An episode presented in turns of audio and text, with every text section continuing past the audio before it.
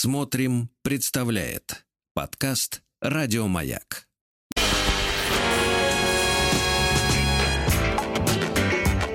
Сергей Стилавин и его друзья.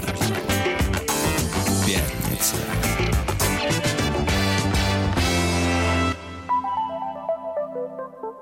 На лайте. Ужас какой. Доброе утро, дорогие товарищи. Здравствуйте, Владик. Здравствуйте. Я вам хочу Доброе. сейчас поставить на вид. Страна корчится от неминуемой жары, как черти на сковородке. А вы тут устроили пятницу. У вас тут, понимаешь ли, кабаре. Скотт Так и Брэдли, вижу. да, да, да. Да, Да, слушайте, так и сколько вижу, можно как- в оригинале слушать эту песню? От нее Да. реально тошнит. А так хоть Да. как-то вот не затеяно. Да, я так и вижу, как черти своими да, этими копытами высекают искру из тефлоновых сковородок. От черта слышу. Ну что, здравствуйте, Владик. Я смотрю, вы оживились. Ну, чуть Да. полегче. Хотя жара, конечно, прибивает. Отвратительно. Достала Прибивает, жара. прибивает. Тут еще мысль, э, вот дв- двойная сразу я вам скажу. Во-первых, Алексею Алексеевичу большое спасибо за то, что он скрасил наше прекрасное вчера. Огромнейший. Особенно Да. за его рассказ про кооператив Сосуля. Или Сосули. Сосуля это в Питере. Да, точно. Ну, рассказ был якобы, якобы. Я, честно говоря, как человек, который родился в Санкт-Петербурге, вот, а как э, с таким словом, честно говоря, не, не- я никогда не встречался. Я, вот, я, но, кстати, но тоже, люди, да. но люди как бы Люди более помнят. опытные и мудрые, они говорят, что оно есть, я им верю, я не собираюсь тут это артачиться. Вот, спасибо Алексею Алексеевичу, да, большое. Вот, Э, что хотелось, э, товарищи, сказать. Сегодня у нас новая музыкальная программа. Очень хорошо, да. Это прекрасно. Придет доктор. Доктора Кстати, давно вот- не видел. Сегодня пощупаю его. Да, кстати, вы представляете, вы, главное, на него не дышите, а то он, он как, Да э, я-то как, уже все как былинка в поле, да, э, слабенький. Вот, э, что хотел сказать. Ну, на злобу дня, это, наверное, прозвучит вкратце в новостях, но я хотел акцентировать внимание. Две новости пришли вчера, они как бы, так сказать, вот бок о бок идут, или спина к спине, как говорят про Россию и Китай. Спина к спине, политический термин такой, да. Две новости. Во-первых, э, Саратовский, не помню, то ли замгубернатора, то ли еще кто-то э, рассказал о том, что э, при болезни, значит, при заболевании коронавируса Так. лучше не заниматься сексом. Мгм. Сексом. Ну, чтобы не, Потому зарази- что- не заразить, это, это логично, конечно. Говорит, Э, нет, партнера. не так, не так, не в этом дело. Э, э, А в Тут не об этом, не- не- речь о том, что энергозатратное дельце этот ваш Ну, секс. конечно, конечно. Во-первых, Энергозатрат. э, вот эта Именно болезнь, поэтому мне, она кстати- обессиливает, это факт. Нет, нет, нет, именно поэтому, мне кажется, у мужчин придуман э, вот для этого такой, как бы так сказать, такой фейер-фортель, как скорострел. Для того, чтобы не потерять Чтобы слишком ли- много. Лишку нет, да-да-да. Да, нет. но, но одновременно это вот мнение чиновника, у которого, я не знаю, есть медицинское образование. Ну, у него нет. как минимум есть опыт, я думаю, вот э, общение с Потери энергии, я Да, да, понимаю. да, да, конечно. Да, а во-вторых, пришло сообщение, что помимо всех прочих напастей, которые эта зараза вызывает, и это вызывает, извините за тавтологию, в свою очередь, у меня все больше подозрений, что природа, так называемая, мы же все говорим о природе, не мог э, так искусно сконструировать эту мерзость э, без помощи специалистов.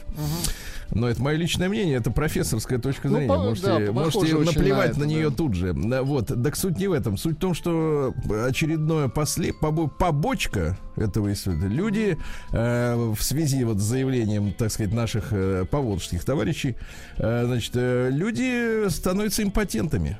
Мгм. Импотенция как побочный эффект. э, Так что я бы сказал так. Ну, может быть, человек хоть в последний раз взмахнет, как говорится, Крылом. крылом, да-да-да. Не мешайте ему, ему последнюю, можно сказать, радость в жизни получить. Перед тем, как окончательно, окончательно превратиться Согласен. в философа. Философа. Это о чем хотел сказать? Из текущего, Владик, из Так. текущего. Значит, э, во-первых, я продолжаю естественно, получать э, письма, э, рассылку о том, э, как вот э, приноровиться и выйти из тела, вы помните, да? Да-да-да-да. На Очень этот раз, трех дней э, на этот раз, э, ну вот посмотрите, знаете ли вы, это вот очередная рассылка пришла, знаете ли вы, причем, что интересно, все это оформлено, знаете, как э, вот изобразительно, э, как э, коробка с DVD-диском, то есть вот э, на- навыки, они распространяются все еще на физических носителях. Мгм. Старая вера. Так, да, так вот, здравствуйте. Знаете ли вы, что возможно научиться привлекать деньги под конкретную цель в будущем, используя для этого инструменты магии воздуха, мы дарим вам практику притяжения денег, которая входит в раздел мини-курса «Законы изобильной жизни». Понимаете, да? Угу. Магия воздуха, отлично при, звучит. Да, приманивать деньги. И вот еще маленькая заметка, так. а потом мы письма, да, да почитаем да, наших уважаемых слушателей. Они на злобу дня э, получил э, ссылку на следующее, следующую приманку в Инстаграме. Ну. Заголовок такой, значит, под заголовком э, символы, э, ну, какие-то такие индуистского толка. Угу. Вы знаете, да, что у нас женщины, если женщина, например, неполная, скажем так, или, или, или, или обладает какой-то гибкостью, то обязательно сообщает о себе, что она занимается йогой. Угу. И вот э, вы знаете, что церковь йогу к йоге относится отрицательно, потому что это как один из шлюзов для проникновения в нашу среду э, чуждых исторические, исторические, ага. подчеркиваю, значит, каких-то течений около религиозных, ну неважно. Так вот, э, значит, вот такие девушки гибкие, они пишут, что занимаются йогой, но это просто спорт, они говорят, конечно.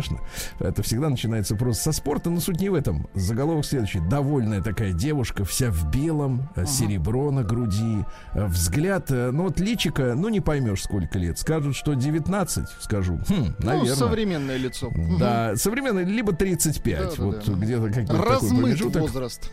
И заголовок следующий, Владик. Бесплатный просмотр души. Замечательно. Да. Есть девчонкам чем заняться. Крепчаем, девицам. Да. Приемная нос.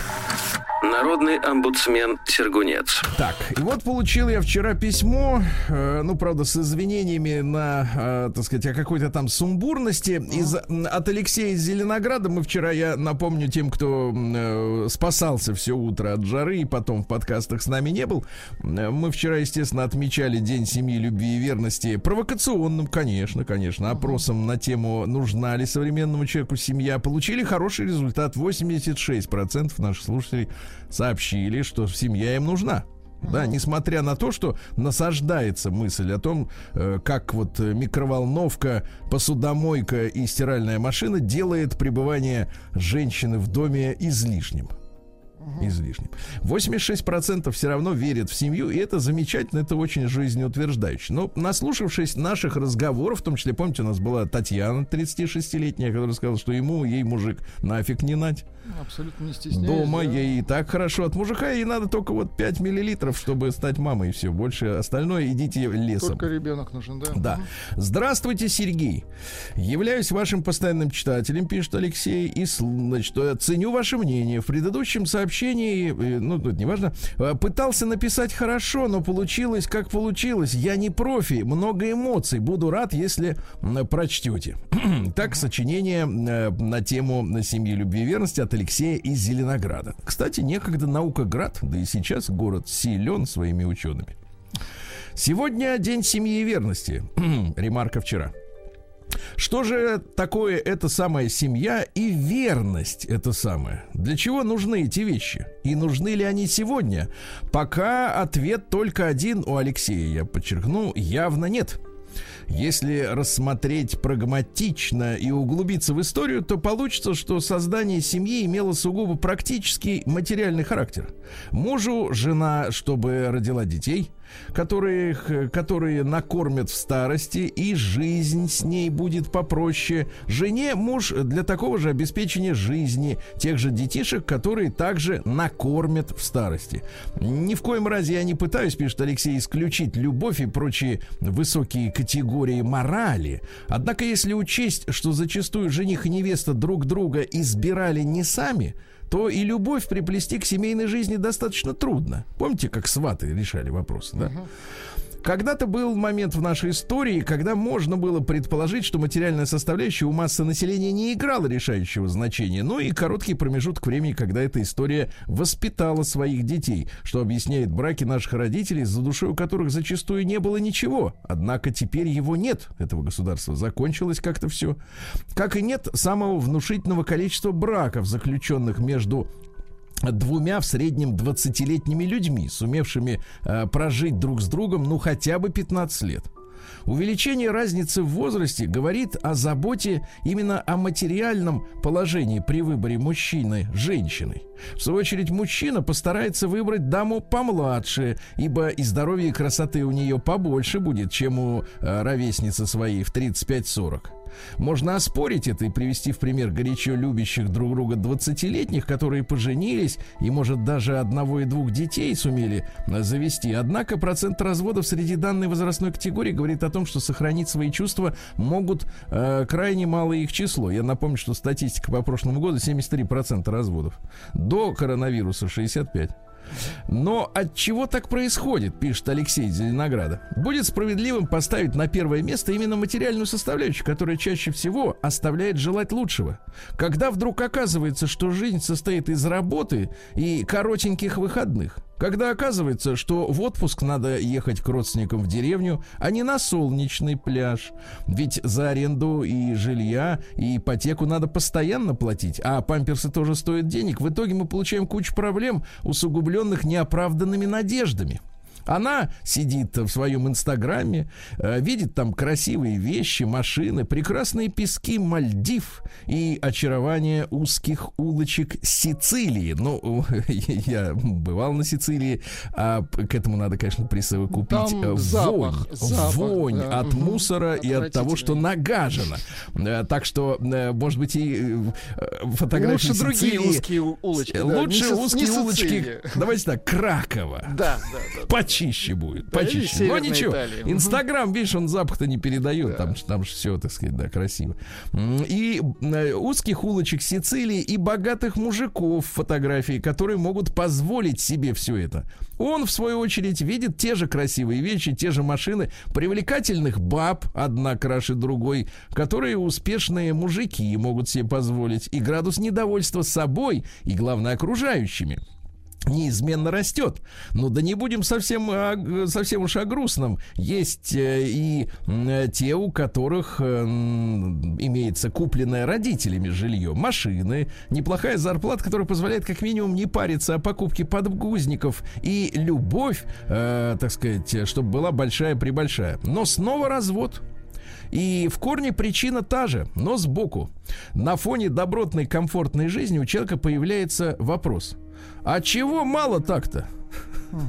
Может быть, ведь и лучше? Вон вокруг сколько мужиков, которые имеют активную жизненную позицию, физиономию поприятней, оклад получше. Не то, что вот этот вот свой, который на работе постоянно дома у него сил только поспать, пожрать, взгляды у него не модные. Ну а парень, конечно, видит баб, э, которые и постройнее, и повеселее, чем своя. Не пилят, не толстеют, вот. Э, Короче, эти двое начинают задавать себе вопросы, э, пот- э, так сказать, а потом уже и друг другу, а потом развод. Тут я, пишет Алексей из Зеленограда, хочу оговориться, что не рассматриваю заранее проблемные союзы, в которых муж психопат, алкаш, наркоман, а жена элементарно дура. Я говорю о нормальных людей. Но имея постоянное искушение иметь что-то получше, чем есть присовокупив, по-нашему прибавив, уверенность, что у тебя будет именно так, то есть ты получишь получше. А, убрав э, стыд перед окружением, мотивируя тем, что неважно, что обо мне вообще подумаем, э, подумают, мы получаем инфантилизм такого небывалого размера, что становится по-настоящему страшно. Всеобщее чувство, э, э, так сказать, недрагоценности. Понимаете, да? Но это началось с конвейерных товаров, когда, в принципе, э, вы же понимаете, э, вы же не выбираете себе какой-то особенный, например, iPhone или смартфон любой, правильно? Вам важен только цвет, объем памяти, все, да? А если он потеряется, вот, то, в принципе, вы купите точно такой же, если у вас есть страховка, например, да, и не будете жалеть о том, что потеряли именно тот. Так и люди, к сожалению. Так вот, всеобщее чувство недрагоценности, нежелание беречь друг друга, нежелание слушать, помнить о том, что вас друг другу вообще привело. Почему же вы вдруг оказались вместе? Глупость ли это подростковая? Возможно. А возможно, что-то настоящее, то, э, на что не хватило ума сохранить. Э, глупость это не так обидно, да. Но в итоге все одиноки. Кто еще, кто уже. Э, в итоге к 35 годам она ищет на помойных сайтах типа Kinder, ну хоть кого-то и гордо пишет о классной карьере, отсутствии детей, гордо. И, и найти не может, потому что когда у тетеньки в 35 детей нет, это наводит на странные мысли. В общем, не может, она пишет Алексей, найти себе принца, потому как ее требования уже так высоки, что она не может их оправдать. А он на таком же помойном сайте ищет временное развлечение, э, развлечение. Потому как, прожив один столько лет и обеспечивая себя сам, э, все свои потребности, э, нужда в семье притупляется. И вариант завести горничную и какой-то секс, Владик, осторожно, uh-huh, uh-huh. вне дома гораздо приятнее, чем вон ту успешную. Э, лучшее время молодости, которое можно было потратить на создание семьи, упущено. Если ты и станешь папой, то задумайся, когда сыну будет 20, тебе уже 55? а то и 60. Не страшно, когда это твой третий сын, но похоже, что это все-таки первый. Вот такое сочинение, э, так сказать, с извинениями, а может быть не слишком изящном слоге, э, прислал мне вчера Алексей из Зеленограда. Угу. Есть о чем подумать. Прием корреспонденции круглосуточно. Адрес стилавинсобакабк.ру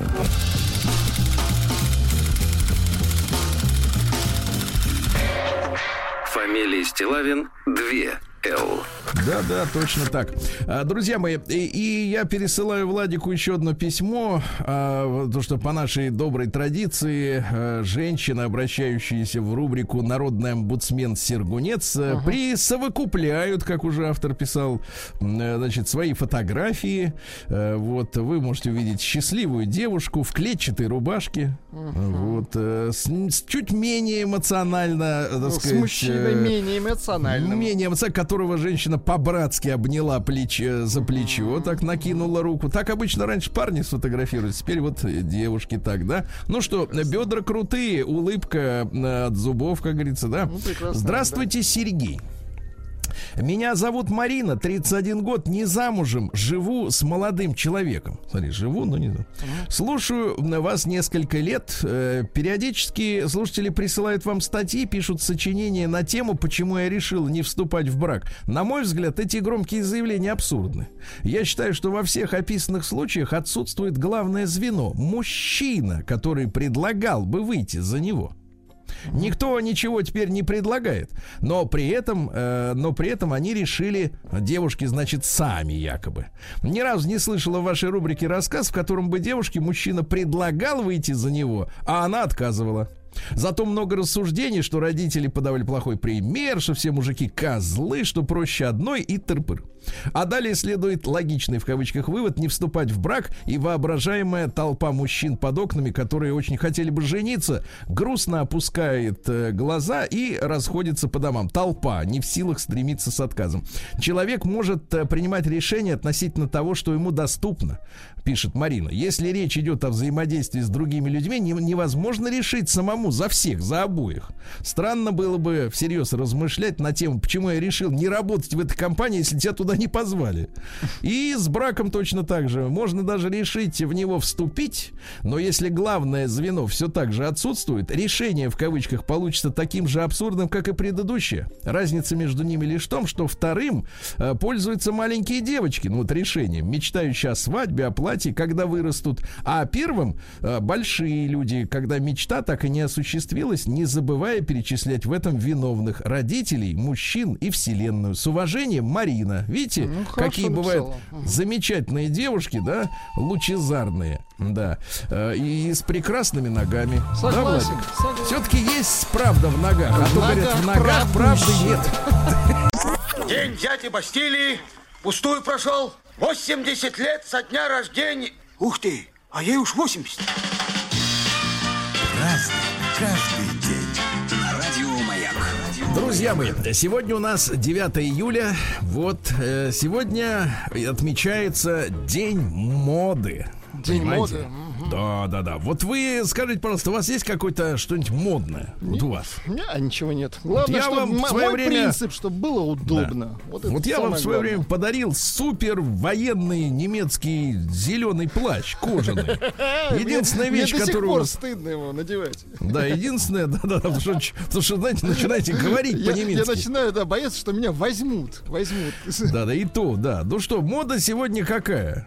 Честно говоря, в Никакая, принципе, согласен. Никакая, да. Подражать ей не хочется. Может быть, это главный ее плюс, честно говоря. Э, Международный день уничтожения оружия. Ну, давайте, Хорошо. покажите мне, кто это этим Кто занимается до да, конца все в это мире. сделает, да. Э, Да, день осведомленности о черепно-мозговых травмах. Дело в том, что не все люди понимают, что если упасть с самоката, то можно расквасить башку. Вот, я, честно говоря, ребята, будьте осторожны с этими устройствами, потому что это популярное средство передвижения. Но я лично видел, стоя как-то вот не так давно на перекрестке на машине, на красном свете, ждал зеленый, и прям при мне мужик на самокате, на прокатном, э, разбил в кровь морду. То есть он так саданулся, у него на лбу кровище, нос, щеку всю порвал. Ну, ужас. Поэтому шлем обязательно, обязательно аксессуар. То есть мы же, например, понимаем, что есть велошлемы, да? Но скорость-то у этого самоката не меньше, чем у велосипеда, понимаете? Надо вот давать себе отчет. То есть, то есть это не просто так, кстати, сел, поехал. Сел, поехал, а очнулся в больнице. Гипс. Вот что может быть. Осторожно. День зова горизонта. Ну, когда горизонт зовет. Когда горизонт завален, ты Зовет. за- зовешь его, чтобы он Зовет, выровнялся. да. А, Всемир... Ну, вот хороший праздник. Всемирный день кебаба. Прекрасно. Э, вкусно. Кебаб укоренился, это фактически наша теперь уже национальная еда, как и везде по всему миру, да. Но, но я скажу так, с удовольствием вспоминаю кебаб э, в Махачкале. Да, и по цене, да, гуманный, и вкусный. М, замечательно. М, Фестиваль вина «Бычья кровь» в Венгрии, понимаете, да? Сегодня, Владик, наш с вами праздник, потому что у нас каждый день он этот праздник. День безливчика. Поздравляю вас. Это наш праздник, да. Ну и, наконец, э, Давид Земляничник. Э, Друзья мои, в лесу поспевают первые ягоды. Землянику всегда любили, как, как, как говорили, первую в рот кладут, а вторую несут в дом. Понимаете, да? Землянику, кстати, любили не только за сладкие вкусы, за прекрасный аромат, но и за целебные свойства. Эти ягоды, товарищи, помогают при малокровии. Полезно очень для печени, это наш с вами случай. Для мочевого пузыря, товарищи. Листья земляники зимой заваривали и пили как чай, да, это прибавляет иммунитета. Э, Приписывали ей и магические свойства. Верили, к примеру, это вот особенно женщинам на заметку, что если в этот день положить в левый карман листья земляники, в левый карман, Так. а, значит, то любой согласится дать э, денежек в долг. Вот так. Интересное да. свойство. Приманить деньжата. Хорошо. Мгм, Вот так. Праздник каждый день. На радио Маяк. Да. А Что же у нас интересного? В 1722 году купцами затрапезными, это фамилия такая, основана, потомственно, основана одно из первых в России совместных предприятий. Это Ярославская мануфактура и до сих пор это Ярославский комбинат технических тканей, понимаете, да? Уважаемая фирма. Вот. В этот день, в 1733 прошло торжественное освящение Петропавловского собора, который возводился по проекту архитектора Доминика Трезини. Вот, вы понимаете, ну, вы в, в Санкт-Петербурге бывали не раз, просыпаясь, да, вот. Соответственно, вы понимаете, что характерной особенностью собора является стройная многоярусная колокольня, которая переводит, переходит в золоченый шпиль, да. А там наверху летящий ангел. Вот мне, честно говоря, повезло. Я когда только пришел на работу в средства массовой информации, это я, как сейчас помню, был 90, сейчас скажу, четвертый год. И мы с ребятами приехали снимать репортаж э, на Кировский завод, где э, местные специалисты этот шпиль э, восстанавливали. Золотили. Вот я видел его вот э, как тебя видел. Короче, ангел не маленький, это здоровая фигура. Хотя с земли, конечно, такое ощущение, что такой золотистый маленький значок. Нет, это огромная штука. А в 1751-м Николай Петрович Шереметьев родился. Это граф, который организовал в Москве странноприимный дом. Ну, тогда так называли больницу. Это склиф у нас. Он вообще был в детстве, этот Шереметьев, э, товарищем э, боевым, как говорится, в детстве цесаревича Павла Петровича. Э, при Екатерине назначили его сенатором. Вот очень любил музыку, петь, драматическое искусство, понимаете, да? Ну и он выстроил театр в Останкино, крупнейший крепостной театр того времени. Ага. Вот. Ну что, в принципе, традиции, мне кажется, Ну, продолжаются. сохранились, конечно. Там, правда, не крепостные теперь, а... Ну, честно говоря, зная, зная как, э, как, так сказать, э, как э, из людей выжимают, в принципе, Ну да, да, сути, в принципе, можно сказать, что близко. традиции полностью. Извините, шутка. Конечно. А в 1762 году э, Петра Третьего сегодня свергли в пользу его супруги Екатерины II. Ну, вообще, очень страшный товарищ. Э, Его деревянка прекрасно э, воплотил, да, на экране. Он отказался от всех наших завоеваний в ходе Семилетней войны. То есть люди проливали кровь этому поганцу, значит, все по Ну, барабану. Прусаков слишком влюблен был. Да, намеревался отнять у церкви земли. Вот. Но он э, многое успел, кстати, и там более за того, дней-то. да-да-да, он там что-то правление-то его несколько десятков дней всего. Так вот, полгода что-то он продержался. Так вот, э, хотел запретить пользоваться иконами. Да. Понимаете, да? Весёлый Ну а в итоге что произошло? За два... Тут интересный момент очень, да, его же зарезали, а сказали, что у него геморрагический там приступ или что-то в этом роде. Так вот, э, вот факт есть интересный. За два дня до его смерти, перед тем, кого зарезали, Так. эти э, хренадеры, как говорится, э, лей, так сказать, личной Орло- гвардии. Орловы, да. Да-да-да, братишки. Так вот, за два дня до смерти императора во дворце в Ропше Екатерина отправила к нему врача Паульсена. Но по воспоминаниям э, современников показателен тот факт, что Паульсен был отправлен в Ропшу не с лекарствами в чемоданчике, Так. а с хирургическими инструментами для проведения вскрытия. Ох, ничего себе. Да, вот такая интересная тема. А В 1764-м Анна Ратклифф родилась. Английская писательница придумала готичные романы, как сейчас бы мы сказали. В 22 года вышла замуж за журналиста, владельца, кстати, газеты. Нахваталась у него. Говорит, дай-ка я тоже начну писать. И муж начал это дело поощрять. Э, Значит, э, обилие отличает этих романов э, литературных средств. Она могла запугать читателя ужасами ситуации, антуража, заброшенные могилы, Мрачно, призраки, да. духи, гром и молния. Гробы. Да-да-да. Гробы, правильно. Вот, ну и что? И одна из легенд э, гласит, что выдумывая очередной сюжет и страшные детали своих произведений, она сошла с ума и после этого скончалась. Вот до чего, да, готика Да, до- довела. То есть, вот, например, для мужчины, я имею в виду в целом, для писателя, мне кажется, акт творчества это когда ты, в принципе, все вбиваешь в текст и освобождаешь разум. А это, видишь ли, зациклилось. Да, да, да, к сожалению. Но я про авторов мужчин. Сегодня в 1845-м Джордж Дарвин, это второй сын Чарльза, этого, который придумал. Да-да-да. Э, Он выдвинул э, гипотезу, кстати, очень интересную. Она ведь до сих пор будоражит умы э, альтернативных астрономов, которых на, на YouTube много-много. Так вот, согласно которой Луна была куском Земли. Есть такая, да, версия, что это Но вы она знаете, что- отлетела от нас, прости господи. Да, но еще, но еще и ведь интереснее другое, что у нас было три Луны. Возможно. Три, три. Куда делись еще две, не помню, но куда-то делись, это точно. Вот. И, да.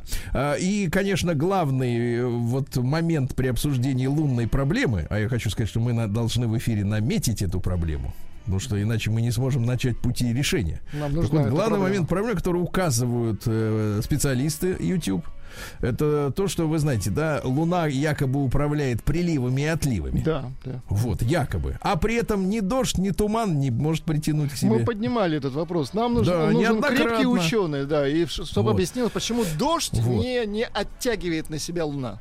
Да, почему она не заберет всех к Себе чертовой бабушке? дождь, да. В 1887-м английский фабрикант бумаги Джон Диккенсон придумал, э, как ему увеличить продажи бумаги. Ну-ка. Он придумал на торжественном обеде впервые людям раздать одноразовые бумажные салфетки. Гений. Чёрт. Да, и с тех пор мы всей этой ерундой пользуемся, хотя раньше, естественно, это были обычные матерчатые салфетки, которые потом стирали благополучно, да? Вот, но вот этот э, гадина, чтобы Чёрт, продажи да. поднять, при, придумал вот эту штуку, да.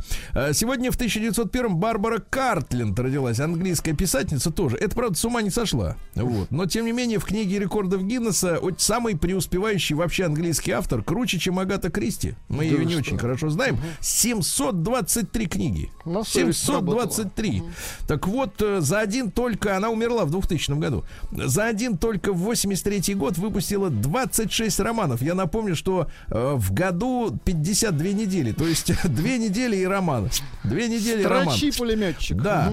Э, значит, из, этой, из этого объема, из 723, э, 657 любовные романы. Вот, остальное, так сказать, разносортится. Ну, сюжет, э, в принципе, одна и, один и тот Да же. понятно, Представляешь, и это продано 723 раза. Это фантастика, просто что за люди? Женщина, наверняка. Значит, сюжет такой. Юная девушка влюбляется в богатого аристократа. Затем интриги, э, причем политические, часто и шпионские, мешают им соединиться, а в конце свадьба. Прекрасно. Ну, в общем-то, да, такая же схема, И как, та- и, и та- и как и так фильмы для 700 раз. взрослых. Для взрослых, да, встречаются в разном антураже, а Да, да, конец, да, в да. общем-то, у них у всех один. Финал один. Да, да. Э, Сегодня в 1908 году Джордж Эдвардс родился. Это английский авиационный инженер, конструктор, который разрабатывал сверхзвуковой пассажирский самолет «Конкорд».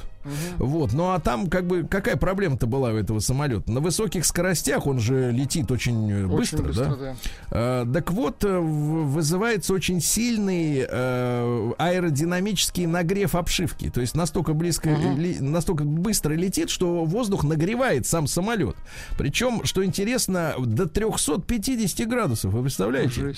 Да-да-да. И при этом алюминиевые сплавы начинают размягчаться. Не выдерживает. Ну, понятно. Да-да-да. Нужны были специальные иллюминаторы, которые не плавились бы, представляешь? Ничего При полете. Ужас, ужас. А, вот. И, кстати говоря, такие же проблемы были и у наших, наши тоже решали. Потому что чем быстрее летишь, чем жарче, понимаешь? 144, да-да-да. Вот. День дяди Бастилии пустую прошел. 80 лет со дня рождения. Ух ты, а ей уж 80.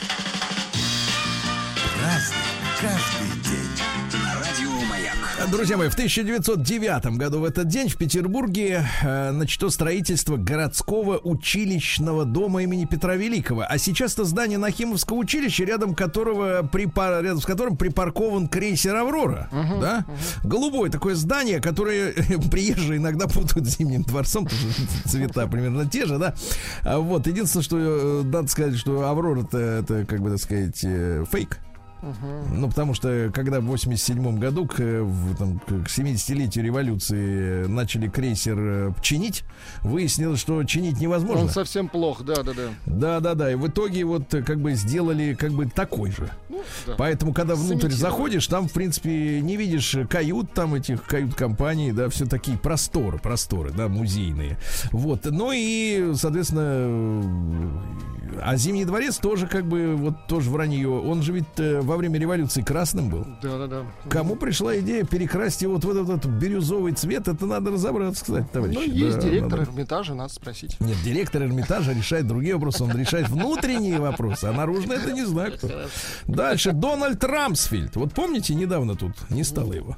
В 32 году Дональд Рамсфельд. Помните, э, там история такая, что он ведь э, говорили про него, что за 10 минут до э, того, как э, 11 сентября в здание Пентагона влетел самолет, который, правда, как-то странно влетел, образовав только круглую дырку, а крыльев и моторов нету.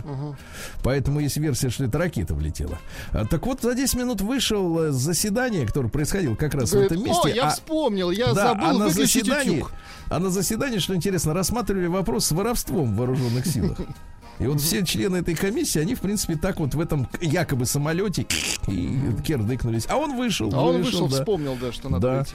Да, да, да, да. Ну, часы хорошие, точные. Интересно.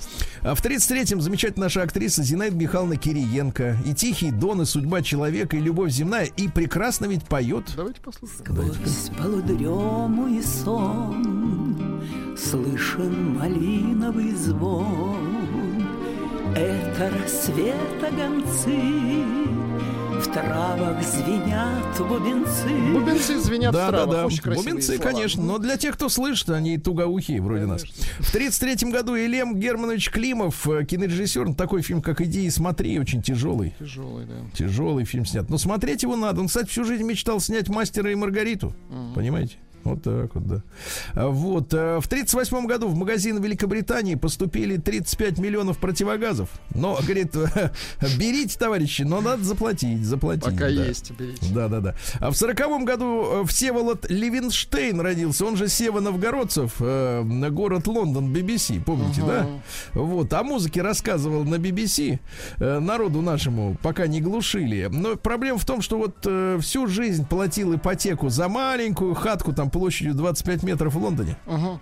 А в итоге из-за кризиса 2008 года у него обломились платежи, его выгнали оттуда, Все представляешь? сгорело. Ужас. Все ужас. сгорело, все. В сорок шестом году родился сегодня юбилей, ребят, 75 лет Бонус Скотту, первому вокалисту и Сидиси, как говорили Было в нашем бы, да.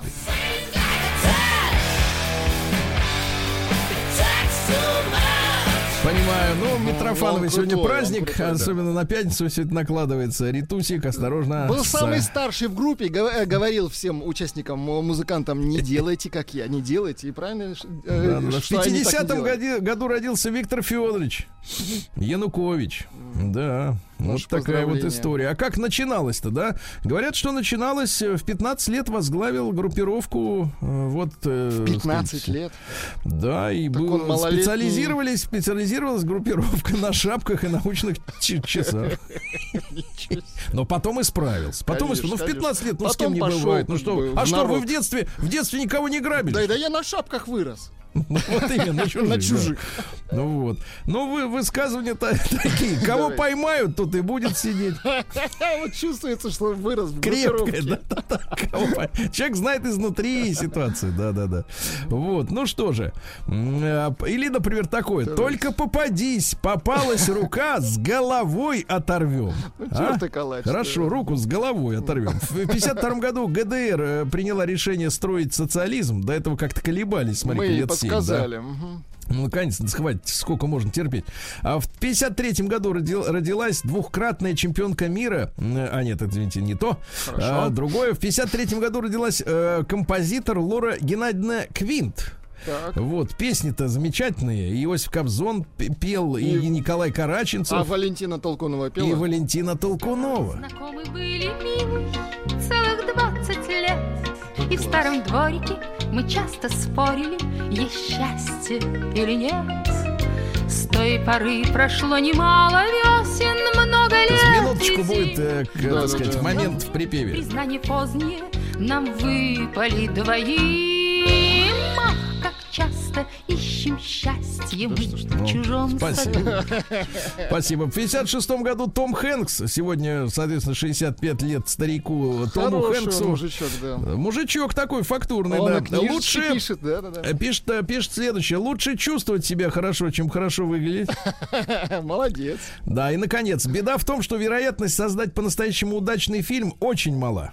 Он ведь делается трижды и каждый раз совершенно независимо. Сначала сценарист, потом на съемочной площадке и, наконец, в монтажной. Действительно, если все это совпадет, тогда да.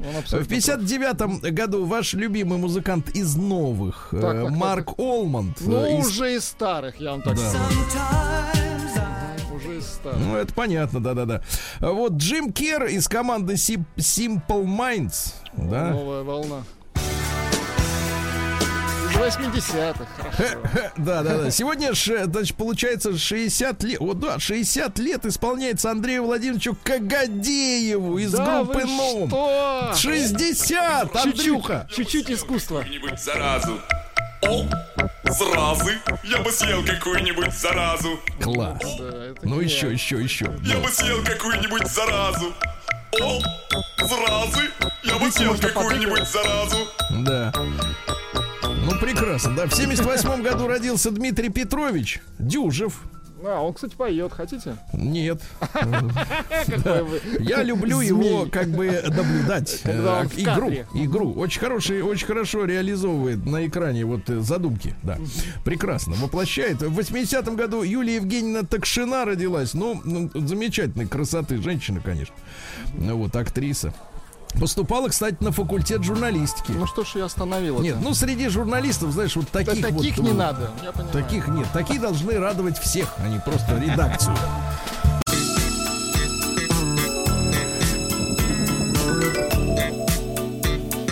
Сергей Стилавин и его друзья. Пятница. На лайте. Друзья мои, э, ну что же, э, надо принимать все возможные меры к тому, чтобы э, сохранять здоровье, правильно?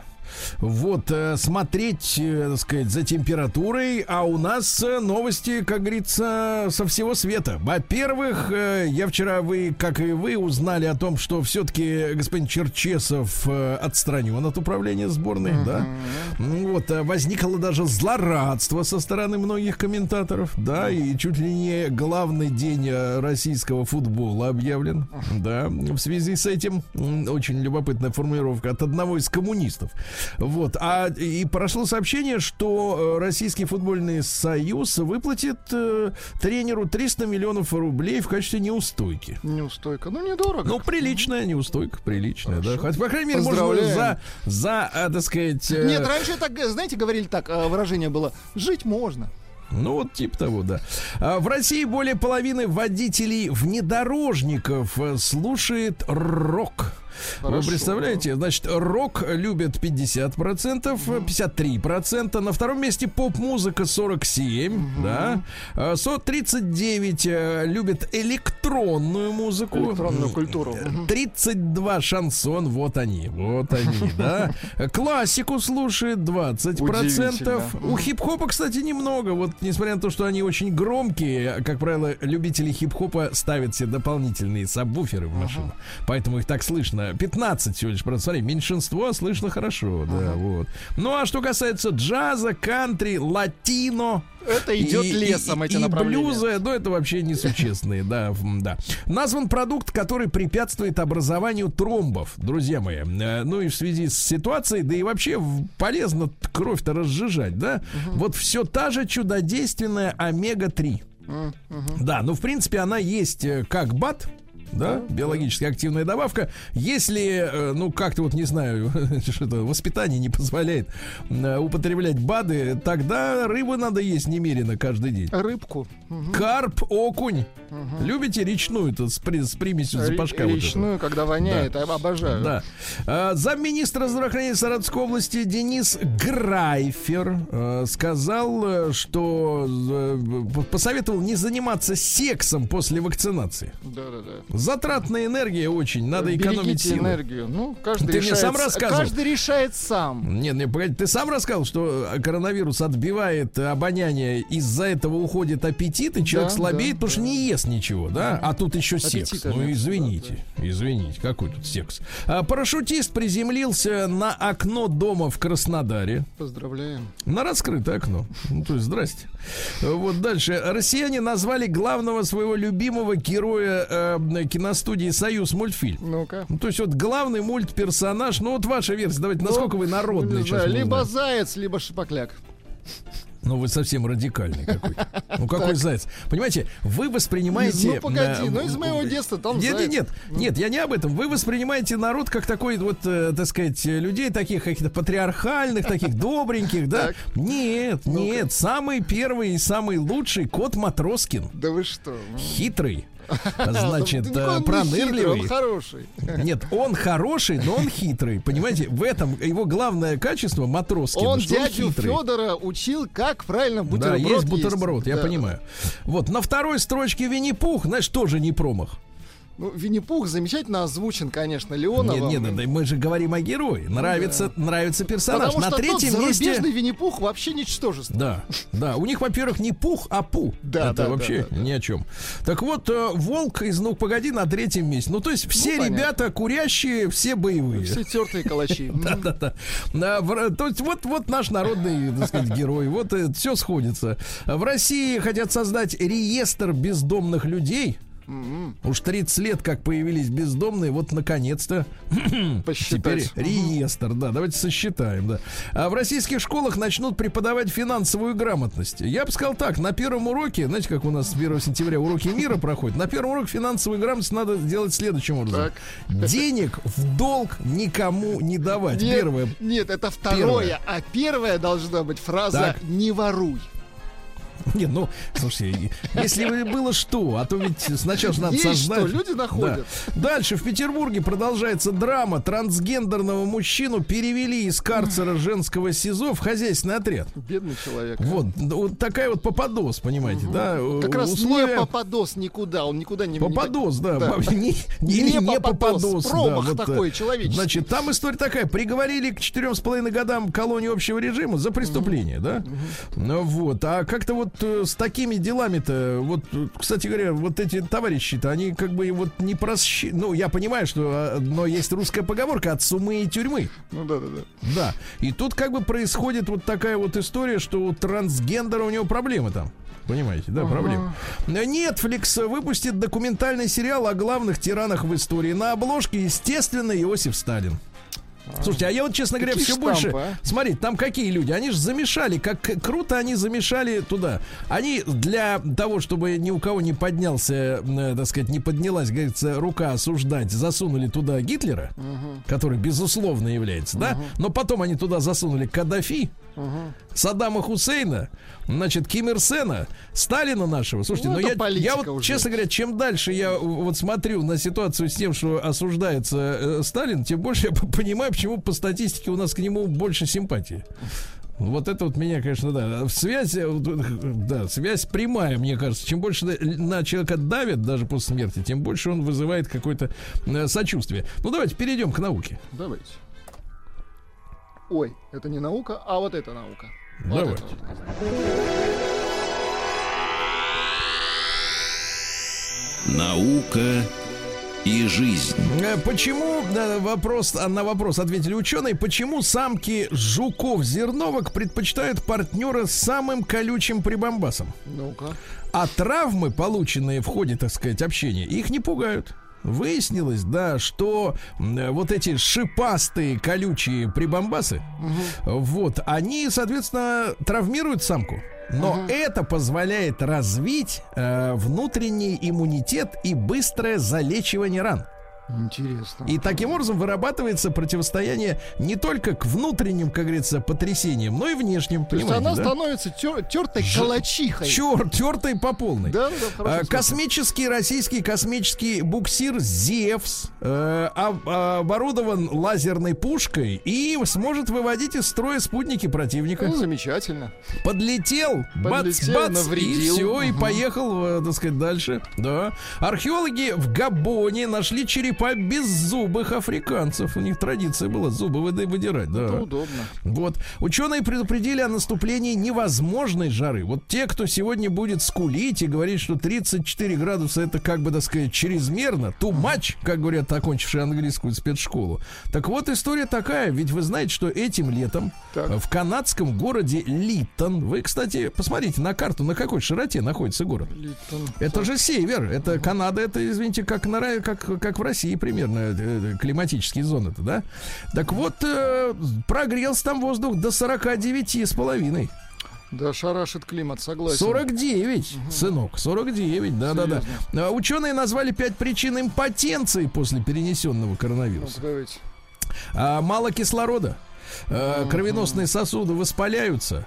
Вот. И там проблема какая? Э, Тут какая двойная связь уродская. Смотри, если у тебя мало тестостерона, писали ученые, то тебе сложнее бороться с, с коронавирусом. А коронавирус, в свою очередь, убивает тестостерон. И цепная реакция. Друг а? дружку, да, Вот. ужас. По Млечному пути движется целый рой черных-черных дыр. Ясно? Осторожнее, товарищи, да? Ну вот. Ну и давайте пару сообщений. Британский слесарь придумал, э, воспроизвел технику строителей Стоунхеджа. Вот все, разгадка, разгадка. То есть инженер нужен был, короче говоря, чтобы понять, как это все сделано. Создан новый имплант, который ускоряет заживление костей при помощи электричества. Круто. Мгм. Да. Ну и, Владик, давайте еще. Жучьей смазки нашли применение в микроробототехнике. Ах ты, Жучьей. жучья смазка. Жучья вот. смазка, да-да-да. Вот, а, из фейков э, на видео полета рюкзака с пропеллерами заметили замазанный э, графиками трос. То есть Обманщики. вранье. Подлецы. ну и, наконец, самое главное, ребят, для нас с вами, Владик, это важно. Пять шампиньонов в день Так, отсрачивают старение. отсрачивает. Да это реклама. Не, ведитесь. Новости капитализма. Так, капитализм, да? Сейчас одну секундочку. Новости капитализма. Капита... Даешь капитализм в массы. Так? Я так скажу, да, действительно. Э, Капитализм. Сейчас, одну секундочку, мой Конечно, мальчик. конечно. Хотите, я вам сыграю, пока вы ищете. Давайте сыграть, да, давайте сыграть. Вот, прекрасно, играют. прекрасно играют. Значит, капитализм. Что у нас интересного э, произошло, да? В Индии пьяные буйволы помогли разоблачить незаконных торговцев алкоголем. Ничего себе, прикольно. Да-да-да. Э, Значит, дальше. Э, В поместье Марка Твена выставили на продажу за 4 миллиона долларов. Там жил в писатель в последние, ну, о котором там слухи о кончине преувеличены. Да. Вот, в Бельгии придумали, как держать отвлекающиеся на смартфоны депутатов на заседаниях в тонусе. Ну-ка. Вот, искусственный интеллект на помощь приходит, и Твиттер. Да, да, да. Вот, ну и пару действительно сообщений. Во-первых, э, в Дании построили самый высокий замок в мире из песка, из 5000 тонн. А вот, про- к сожалению, не сообщается высота. А, 20 метров. 20. Круто. 20 метров. А там сладкий песок-то используется. Там же не просто... Схитрили. Там воду сластят, конечно, иначе оно развалится все, да. Развалится. А 85-летняя женщина ушла от молодого э, любовника и стала искать помоложе. Прекрасно. Помоложе. Недавно она ушла от 39-летнего. Говорит, э, что-то он уже не это, Не не, тянет, отвечает. не запру, запру, не отвечает. Да, да, да. Вот. Ну и что-нибудь интересного Ну-ка. такого. Например, э, мужчина 30 лет хранил две бочки виски, продал их в 50 раз дороже и умер. И умер. Вот это самое важное в этом сообщении.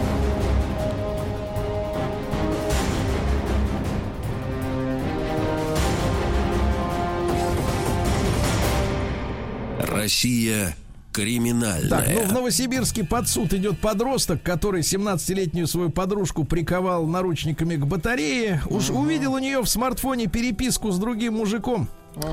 Приревновал, вместо того, чтобы просто выгнать и сказать, да пошла ты, приковал дурачок к Чучело. батарее. Согласен. Теперь вот сядет. Ну что ты будешь делать, а? Ребята, не надо, так сказать, гробить жизнь из-за из-за придурков.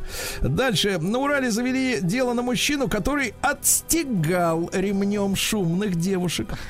Помните, в Челябинске, да-да-да. Отстегал. Они вот шумели во дворе, он их отстегал. Кстати, единственный плюс вот в теплой погоде действительно э, жарко. Не собираются во дворах эти э, крикуны. А На Алтае хозяйки пса, которая э, выпустила его на полицейского, дали условный срок.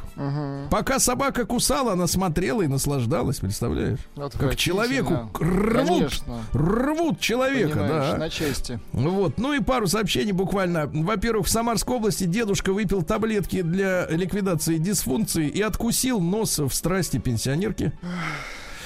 Ужас какой, да. А Убийц краснокнижного тигра Павлика приговорили к колонии и по делам. Прекрасно. Вот, нечего за Павлика ответили, сволочи. Ну и, наконец, э, э, странное очень сообщение, ребят. Я бы на месте, ну, я никому советов не даю, но надо проверить, потому что 11 девушек собрали 300 тысяч рублей, чтобы оплатить нового адвоката Стрелку из Казани, вот этому Галевиему, который приперся в школу и расстрелял не своих одноклассников, а других совершенно людей, хотя был обижен на тех. Я, мне, кстати, тут дочка рассказала, что в ТикТоке она наблюдает достаточно очень сильную активность, э, э, значит, вот этих пропагандистов, которые говорят, что этот Галилеев ни в чем не виноват, что он прекрасный, Освободите. замечательный ребеночек такой, да, и чтобы его вообще отпустили и пожалели.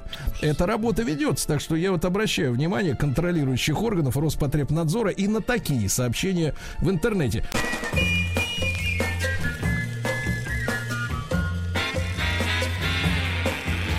Новая музыкальная программа. Друзья мои, э, сегодня у нас пятница. Мы решили вернуть э, людям нашим, э, ну, в частности, Владику, вернуть. да, Владику возможность э, бравировать искусством. Вот. а сегодня столкнулись с необычной вещью. Так. Наш Алексей Валерьевич, Да, да, да. э, вот этот вот, э, как Который бы... только что отч- отчитал новости Да, спорта. да, да. Э, Вот, э, значит, он у нас э, филолог э, со спортивными замашками. Да. Мы ему предложили, говорим, Алексей Валерьевич, Давай, у вас вообще как э, с музыкальным вкусом? Он говорит, а я вообще, говорит, музыку не слушаю. До чего, до чего довела наша сборная, нашу спортивную редакцию, что перестали слушать музыку, представляете, да? Говорит, вот одна была, я ее уже приносил, и все. Вот одна песня у него на всю жизнь. Да, и все, и достаточно, да и та дрянь. Э, Слушайте, вот. а возбудились наши слушатели по поводу, как избавиться от кабанов. Да. Вот, э, пишет э, Василий из Удмурской республики, э, купить волчье сало у охотников и намазать забор. Волчье сало. Волчье сало. Ничего себе, вы такое Вот, слышали? ну похоже на жучью смазку. Да. Да, Из струю новостей. барсука. Мгм. Из новостей, да. Ну, понятно, есть различные. Ну, кстати говоря, тема-то такая важная, если. Потому что кабан такая штука. Да, вот, они все съедят. Да мало что едят, он же, сволочь, быстро бежит. Он бежит, и, понимаешь, если на тебя бежит кабан, вот первое, что мне сказали товарищи Ложись. охотники. Нет, нет, нет. Главное это успеть э, с его направления отступить, потому что кабан не Он умеет не, поворачивать. не сворачивается. Мгм. Да, то есть можно отпрыгнуть. А вот, например, стрелять в кабана, ну, по большому счету, это не с первого раза и получится. Так что яма, конечно, такая, да? яма, конечно, надежна. Ну, что он весит сколько? Ты представляешь, какая штука, штуковина. И клыки у него еще порвет пузо-то. Куда ты без пуза побежишь? Значит, давайте, с кого мы начнем-то? С матери? А, мы начнем, да, с, с Аннушки. Аннушка, здравствуй, детка. Здравствуйте, Сергей Валерьевич, здравствуйте, Влад, здравствуйте, Да. радиослушатели, А привет. Тут, э, тут, Аннушка, надо по- по- по- подметить. Некоторые люди расслабились, говорят, ну что, Аннушки-то нет, хорошо. Вот. Расслабились. Так и я, вам потом вы вернете, я вам потом почитаю почту, которая на ваш адрес пришла за это время. Вот дело в том, что Аннушка, когда устраивалась к нам на работу, Так. она пе- перед этим э, решила, что ей надо отметить день рождения э, в э, Дагестане. Неплохо. Да, да, было такое дело. Теперь Аннушке уже 44, да, Аннушка? Да 43 мне, что же такое? Прекратите нет, нет, не Было накидывай. накидывайте. 43. Нет, это я так, мне как исполнится, вот 43, я начинаю говорить, что мне уже 44, чтобы подготовить себя. Ну, теперь давайте Я говорить, что заранее 44 раз анонсировала. исполнилось-то, да. Ну, Вот, и, исполнилось значит, 43. Аннушка, Аннушка отправилась в Дагестан, там э, ей замечательно и хорошо, я ей завидую, да. Вот, и, соответственно, э, но помню, что с музыкой-то беда. Ну, Вот, давайте посмотрим, исправится ли она сегодня. Беда, да. Сегодня я вас познакомлю с дагестанской музыкой. И раз я Так. тут, привет с Каспия. А, Это старинная, старинная аварская песня. Аварцы, знаете, это одна из народностей Дагестана. Тут Ну, их это удар коренных ниже там- пояса. Мы-то будем поп-эстраду показывать, а вы народная. А она, а она, знаете, такая интересная музыка. Это вот, знаете, песня была, помните, вот это «Я кукарача», «Я кукарача», Да-да-да. такая привязчивая. Вот это что-то такое. Вы обязательно её запомните и будете напевать. Я уверена, особенно припев. Песня называется «Марго, Марго, Марго, Маргарита». Она очень такая зажигательная. Там, ну, а она где вы народная, ее, конечно. давайте предисловие-то, где вы ее Откопали. услышали? Где вы наткнулись, да, на Но это Ну, на сокровище? самом деле я эту песню знаю давно. Мы ее дома напеваем. Ну, так сложилось. А, она народная, Вот. типа. А, Но она такая, ее на самом деле поют э, на Кавказе эстрадные исполнители разные, почему-то называется это кавказский шансон, М. хотя на самом деле на шансон совсем не похоже. Вот, поэтому эту песню я знаю давно, а сейчас, э, окунувшись в Каспий, я, конечно, же, сразу ее вспомнила и думала, Вы ну, надо, надо выходите из обязательно вас- осторожно. Выходите уже, Надо- начинайте подъем со дна, да, давайте послушаем музыку. Давайте, да.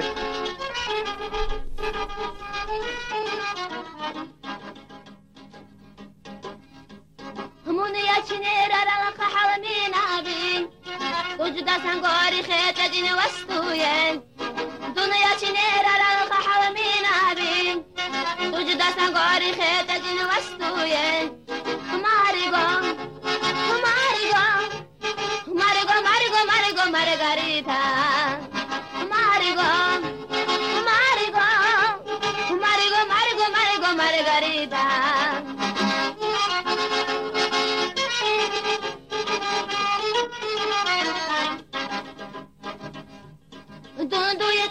metri bir gitanim Nire çoğutilerine vasal gitanim Tonu duyetilerine tebili gitanim Tonu giteler ilane vasal gitanim Margo, margo Margo, margo, margo, margarita. Margo, margo, margo, margo, margarita.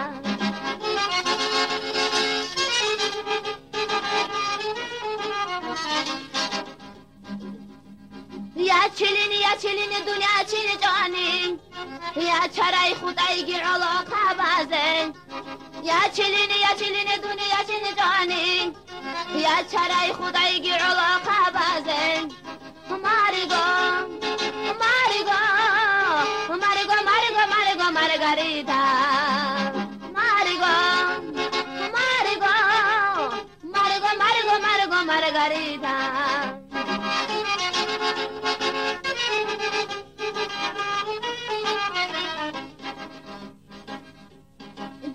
تلاري لنا دنركو كاناني تيزي كاجي وساو هرورا غسيما تيلي تلاري لنا دنركو كاناني تيزي كاجي وساو هرورا غسيما مارغو مارغو مارغو مارغو مارغو مارغريتا مارغو مارغو مارغو مارغو مارغو مارغريتا Marigo,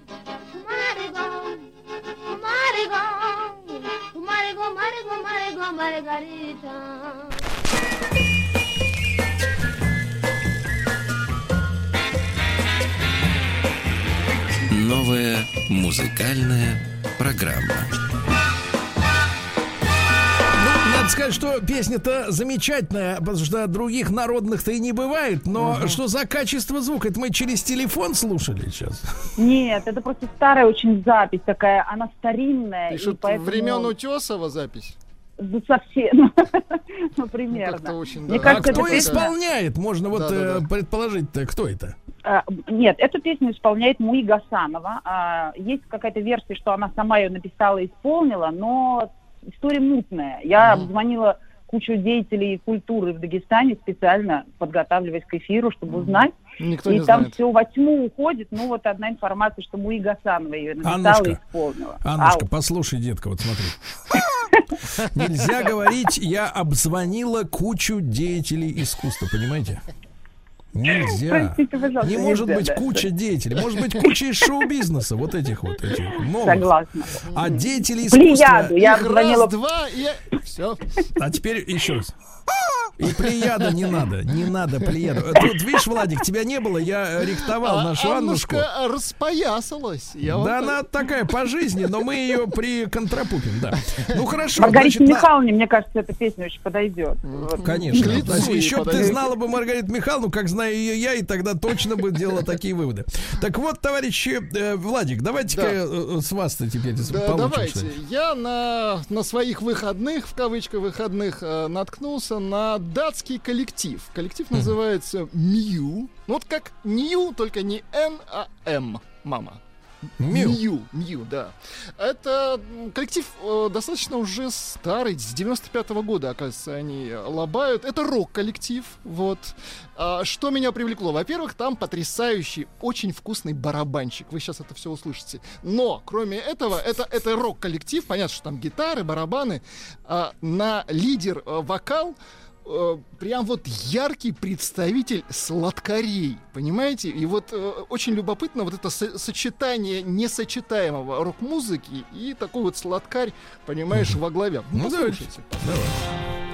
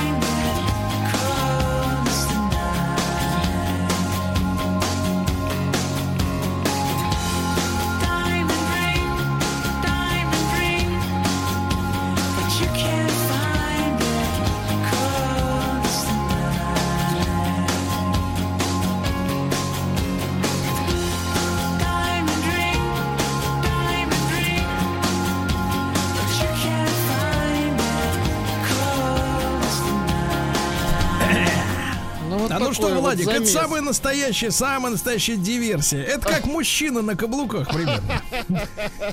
Ну да, не сочетается. А вы, мой мальчик, а вы, мой мальчик, а, приоткрыватель окна Авертона, ясно? Вот оно что.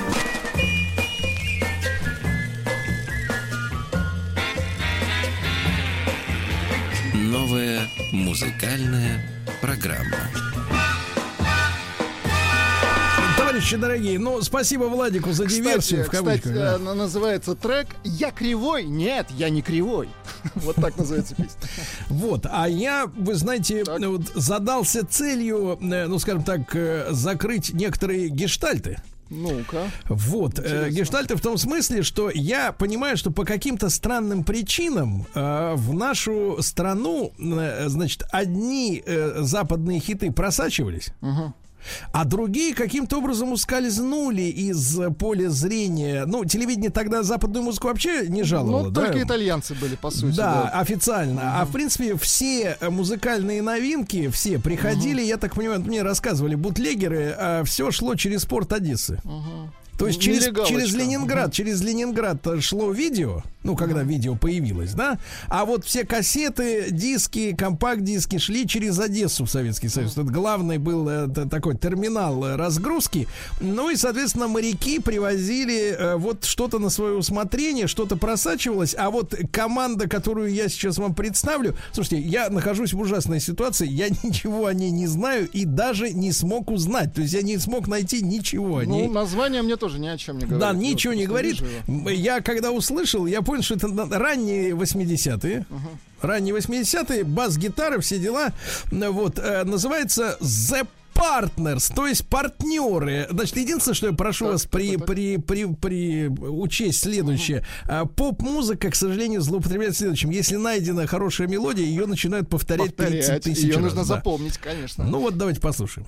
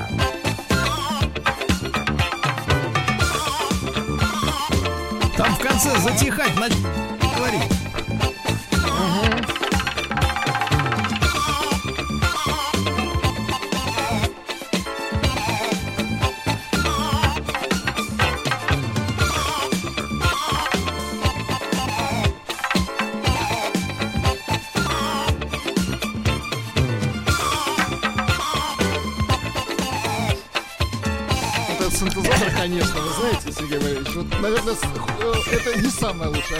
До него все было хорошо. Да, да, да. Но, но вот, вот эта история, история с тем, что э, в музыке, если найдена какая-то удачная мелодия, надо это повторить, Да, да, повторить, повторить. Это, к сожалению, передалось и, и нашим э, поп- попсовикам, да, у которых треки много-много раз одно и то же. Как будто у человека нет кнопки repeat. Когда. Вот. Ну, такая история. Ну, Ну, конечно. приятные э, мужч- мужчины, я надеюсь. Вот, Да, э, группа, партнеры. Это группа партнеры. Да, Аннушка, это мужчины. да, Аннушка, это, слушай сюда, это мужчины. Да, а началось все с мужчин из группы Gees. Вот. А потом... Да. Аннушка, ну вы возвращаетесь-то когда из Дагестана уже? Я в следующую пятницу уже буду в Москве. Это, это подло. Вот.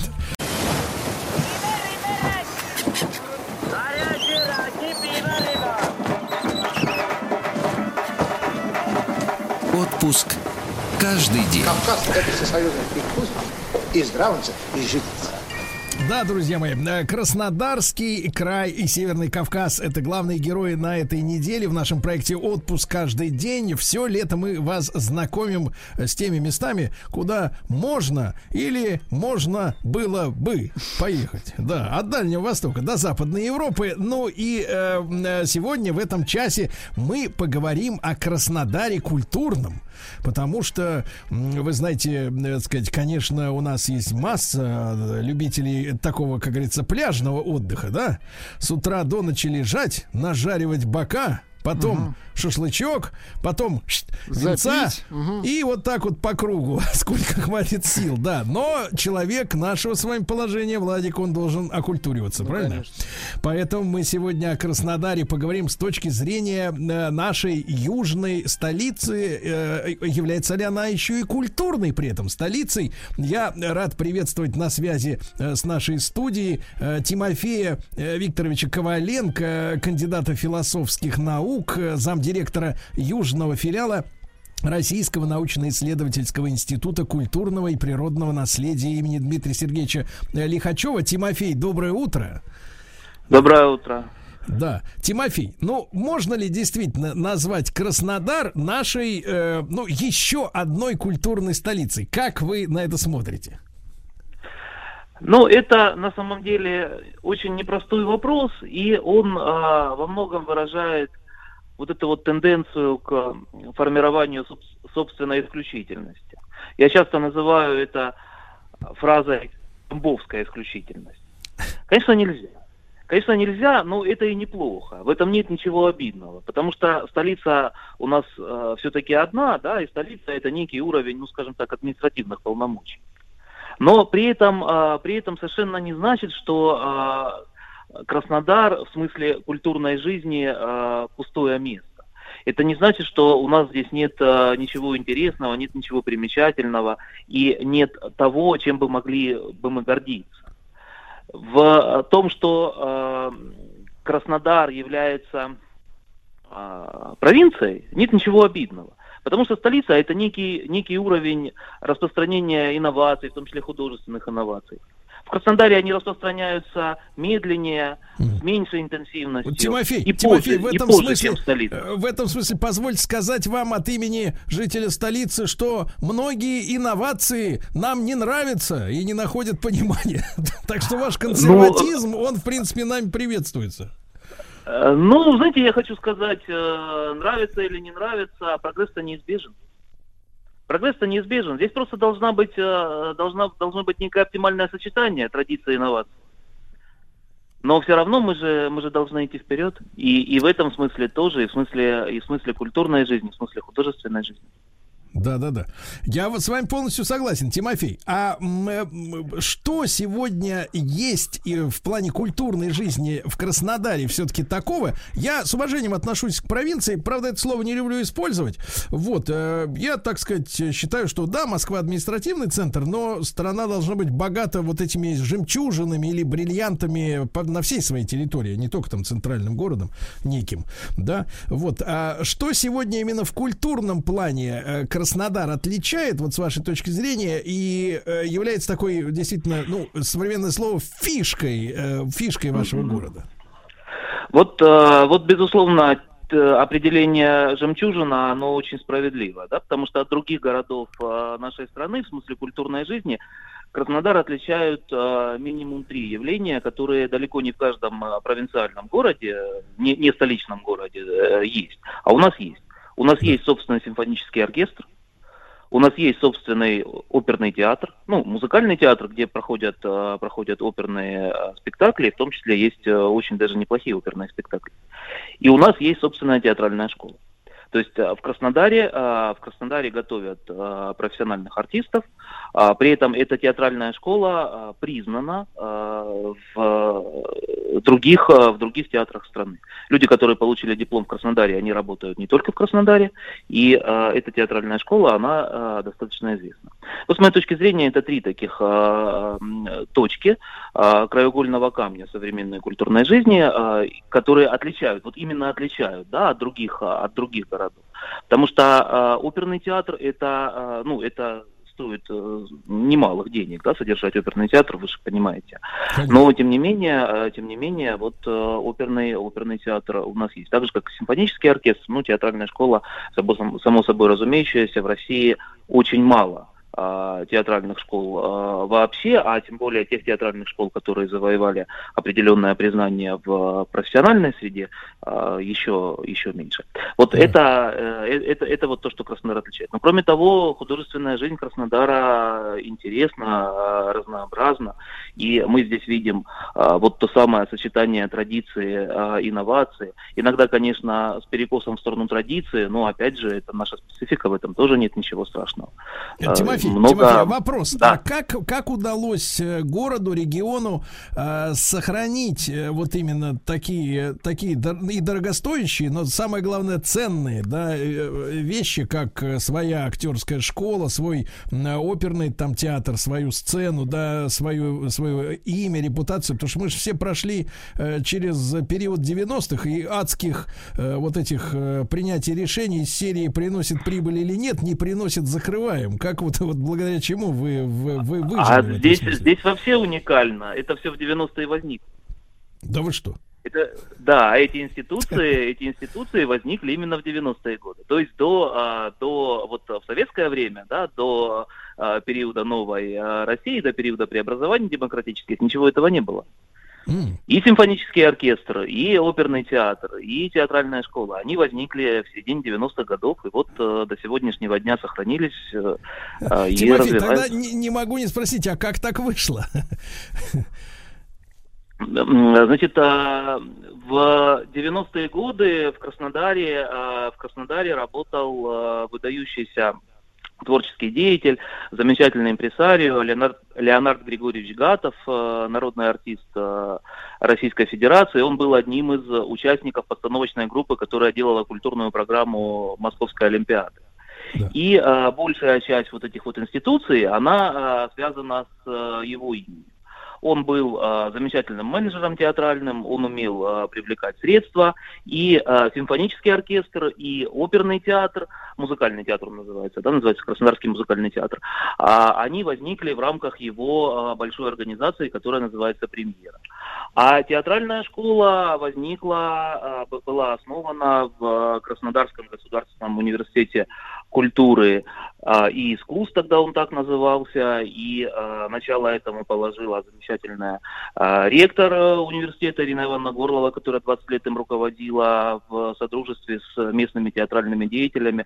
Была эта школа основана, впоследствии из Таганрога а, была приглашена педагог Светлана Александровна Левада, она до сих пор работает, она профессор сегодня театральной кафедры, и, собственно говоря, с ее именем эта театральная школа связана в большей степени.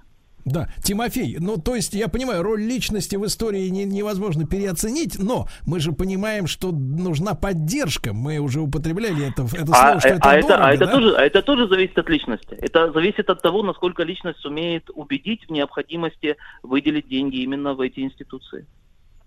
Хорошо, а тогда такой вот взгляд сквозь вот э, эти прошедшие 30 лет, с вашей точки зрения, Тимофей, ну, чтобы и, и, и люди себе представляли, и, и, и, и, так сказать, и, может быть, и чиновники, которые на местах, да, вот какие-то вопросы решают.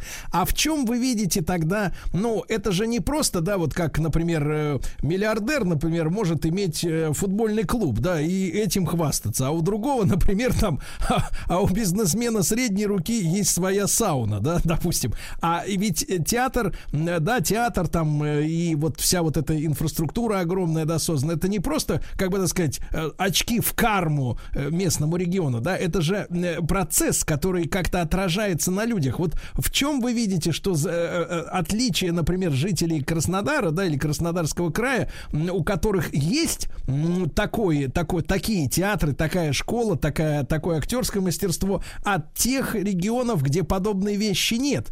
А, Что это дает людям, вот э, с вашей точки зрения, так вот, э, если оценить?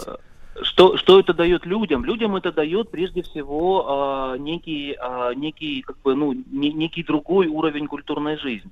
Потому что а, если у тебя есть возможность пойти в а, концертный зал и послушать академическую симфоническую музыку а, в зале, это одна история, нежели, нежели ты ее слушаешь а, по телевизору, согласитесь. Да? Это, это, это, это, очень, это очень важно иметь такую, такую возможность.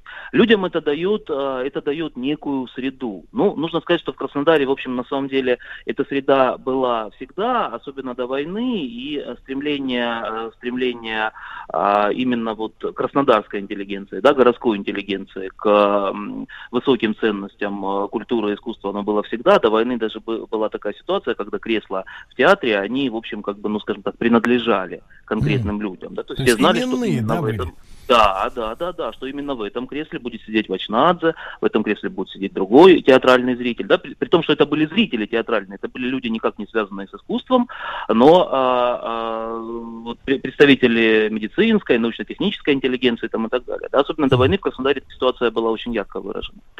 А, вот, впоследствии а, ситуации, ситуации были другие, разные, не то чтобы было плохо, но было иначе. Да? Вот когда появились эти институции, когда, когда театральная жизнь, э, художественная жизнь в целом, да, в 90-е годы стала а, богаче и разнообразнее, стала формироваться, а, стала формироваться а, другая среда, еще, еще в боль- в большей степени ну, культурная, что называется. Да, конечно, не сразу, конечно, не сразу, не сразу появились, появились э, слушатели симфонического оркестра. Но сегодня они есть совершенно точно. Но на самом деле оркестр работает уже 20 лет, и, конечно, за это время сформирована, сформирована их аудитория, сформирована их публика. То же самое можно сказать и о других наших институциях, связанных и с художественной жизнью, и с выставочной жизнью в том числе. Да-да-да. А какой, по какой вот в среднем возраст тех людей, которые можно сегодня сказать, что это те краснодарские театралы и люди, которые действительно ходят на э, симфонические да, концерты? Вот э, какой портрет этой аудитории средний? А, Ну, э, это очень, это очень разные портреты в зависимости от видов искусства и даже в зависимости от э, конкретных э, коллективов. Если мы будем говорить о симфонической музыке, о симфоническом оркестре, а, конечно, в большей степени это люди а, поколения а, предпенсионного, скажем так, да, поколения третьего возраста. А если мы будем говорить о театральной аудитории, то опять же это, это очень разные портреты, потому что в зависимости от э, того театра, о котором мы говорим, это будет, э, это будет другая, э, другая аудитория. Все дело в том, что в Краснодаре театров тоже э, несколько, причем есть несколько независимых театральных проектов, и у них своя постоянная молодежная аудитория.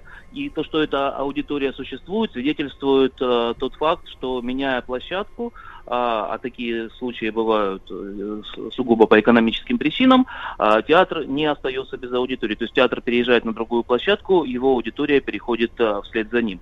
Вот а, в это, значит, а, для независимых театров это, конечно, а, молодежная аудитория, студенческая аудитория. Для, для а, симфонического оркестра люди все-таки постарше. Ну и потом есть у нас, вот э, есть в Краснодаре два а, э, крупных государственных театра. Это Краснодарский академический театр драмы имени Горького и э, Краснодарский молодежный театр. А с- э, молодежный театр все-таки, э, будем честны, молодежный театр сегодня является лидером э, художественного процесса. Его аудитория абсолютно постоянная, билетов на спектакли а, молодежного театра практически не достать, особенно на премьеры. Их покупают а, за несколько месяцев. Люди, которые приходят туда, они знают актеров, а, они приносят им а, цветы какие-то там а, милые сувениры, и актеры знают лицо своих зрителей. Вот эта ситуация а, действительно тоже есть, и именно для молодежного театра она очень сложная. Тимофей, а вот Москва переживает, ну уж не первый год, такое явление, как перекупы. Люди, которые э, являются перекупщиками билетов. Пока что в Краснодар вот э, не, не замечен в таком явлении. Или- Нет, или- нет, нет, или нет. уже дошло. Нет, у нас этого, у нас этого нет. А, нет по а, причинам а, как раз таки не столичности а, нашего города. То есть а, сложность, а, сложность с билетами, она часто объясняется не очень большими помещениями, да, не, не, не очень большими залами. Но даже и в этой ситуации, когда эта сложность есть из-за того, что зал маленький и в принципе перекупы были бы возможны, сейчас уже этого не появится, потому что все билеты продаются через э, электронные системы. А, Ну, в общем, уже невозможно. Люди, которые хотят их купить, они просто знают, что, ну- что нужно сделать это не в день спектакля, не за какова- два дня до спектакля, а заранее.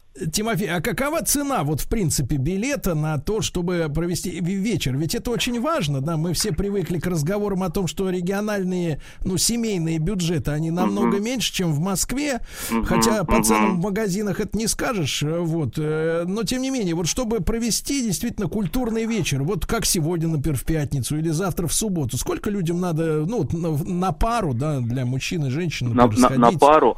Да. Ну, а, в, завис- в зависимости от того, а, если говорить о билетах а, в театр, в зависимости от того, в каком ряду они будут сидеть, в каком месте театрального зала эти билеты Ну, будут. где бы вы а, сели? есть, а, где, где бы я сел, я бы... Здесь, а, са- са- самые дорогие билеты, я могу ошибаться, они около 1200. То есть это э, первые, первые ряды. А билеты в драмтеатре на балконе можно купить за, а, наверное, рублей за 300. Мгм, Понимаю, понимаю. А, вот, вот. А, что касается симфонического оркестра, то там э, стандартная цена на все места в зале это 500 рублей. Ну, будем говорить, в среднем, э, в среднем билет стоит 500-700 рублей. Да, понимаю. А, э, Ти- да, понимаю, да, Тимофей. И вот на какие, на какие постановки, да, и на какие события вот в культурной жизни в этом сезоне вы обратили бы внимание? Я понимаю, что э, речь идет, конечно, в большей степени о э, самих жителях, да, Краснодара, но, Мгм. в принципе, есть же среди туристов и те люди, которые отдых не воспринимают, опять же, только как чачу. Вот с утра до ночи. Конечно, а, ко- конечно, есть. А, коне- Конечно, есть. А, Я вот могу сказать о театральном сезоне этого года, который состоялся и был разнообразным и достаточно интересным, несмотря на то, что театры открылись в январе, да, это на полсезона было всего лишь. Но, тем не менее, премьер было не меньше, чем в сезоне обычном. Из того, чтобы, чтобы я рекомендовал совершенно точно, это премьера, это мировая премьера в России пьесы, а, спектакля по пьесе Бра- Брайана Фрила «Нужен перевод» а, в молодежном театре. Это замечательный, сложный, длинный спектакль, то есть его, его не все выдержат, а, его не все досмотрят. Это, Это а, насколько же это- длинный? Это, это тоже нужно, ну, он три часа идет. Ага. А, а, вот, а, но э, я к тому, что его не все его досмотрят, и это тоже нормально. Кто-то кто уйдет, потому что это сложная работа. Но те, кто останутся, те, кто проникнут в эти смыслы, они совершенно точно уйдут обогащенными и уйдут с этого спектакля немного другими а, людьми. Вот, значит, э, спектакль по пьесе э, нужен перевод. А, далее в драматическом театре а, замечательная премьера этого лета спектакль по а, пьесе Вампилова «Утиная охота», самая удачная из э, всех премьер э, драмтеатра именно этого года. Ну, это если говорить, э, если говорить о спектаклях.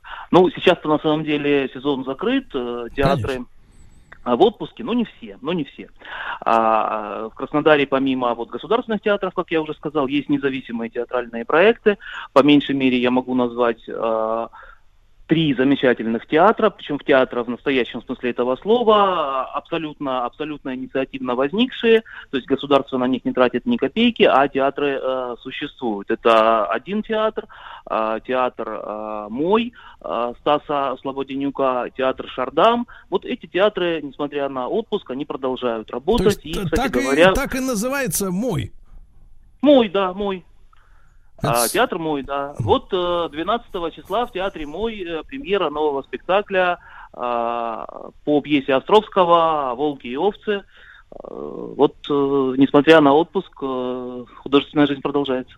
Милости просим. А, э, Тимофей, напоследок э, вы упомянули, что театральная школа дает всей стране да, э, артистов. Кого, мы, кого вы считаете вот своими земляками и учениками Краснодарской школы, с Краснодарской земли, которые вот известны сегодня всей стране? А, ну, во-первых, а, здесь нужно прежде всего назвать а, имя а, нынешнего художественного руководителя Московского а, художественного театра имени Чехова Сергея Васильевича Женовача, потому что он когда-то а, окончил а, вот тот самый Краснодарский институт культуры. Он, он окончил не театральную школу, о которой я говорю, школы еще тогда не было, но он окончил Краснодарский институт культуры, и он работал а, в э, театре юного зрителя. Это был такой... А, а, теперь МХАТ театр. имени Чехова. Ну, это, это Да, блистательно. да, да. Потом, блистательно. потом, потом, потом, конечно, он окончил ГИТИС. Э, и, Да, да, да, я понимаю. профессии, я понимаю. профессии Да, его да, да. научили в ГИТИСе. Это уже уровень, Да, да. Э, это- Тимофей, это Тимофей, наш огромное, огромное вам спасибо. К сожалению, наш, э, наше время так вот незаметно пролетело. Но вот теперь наши слушатели знают, что в Краснодаре есть своя театральная школа, симфонический оркестр, культурная жизнь бьет ключом. А Тимофей Коваленко, кандидат философских наук, был с нами.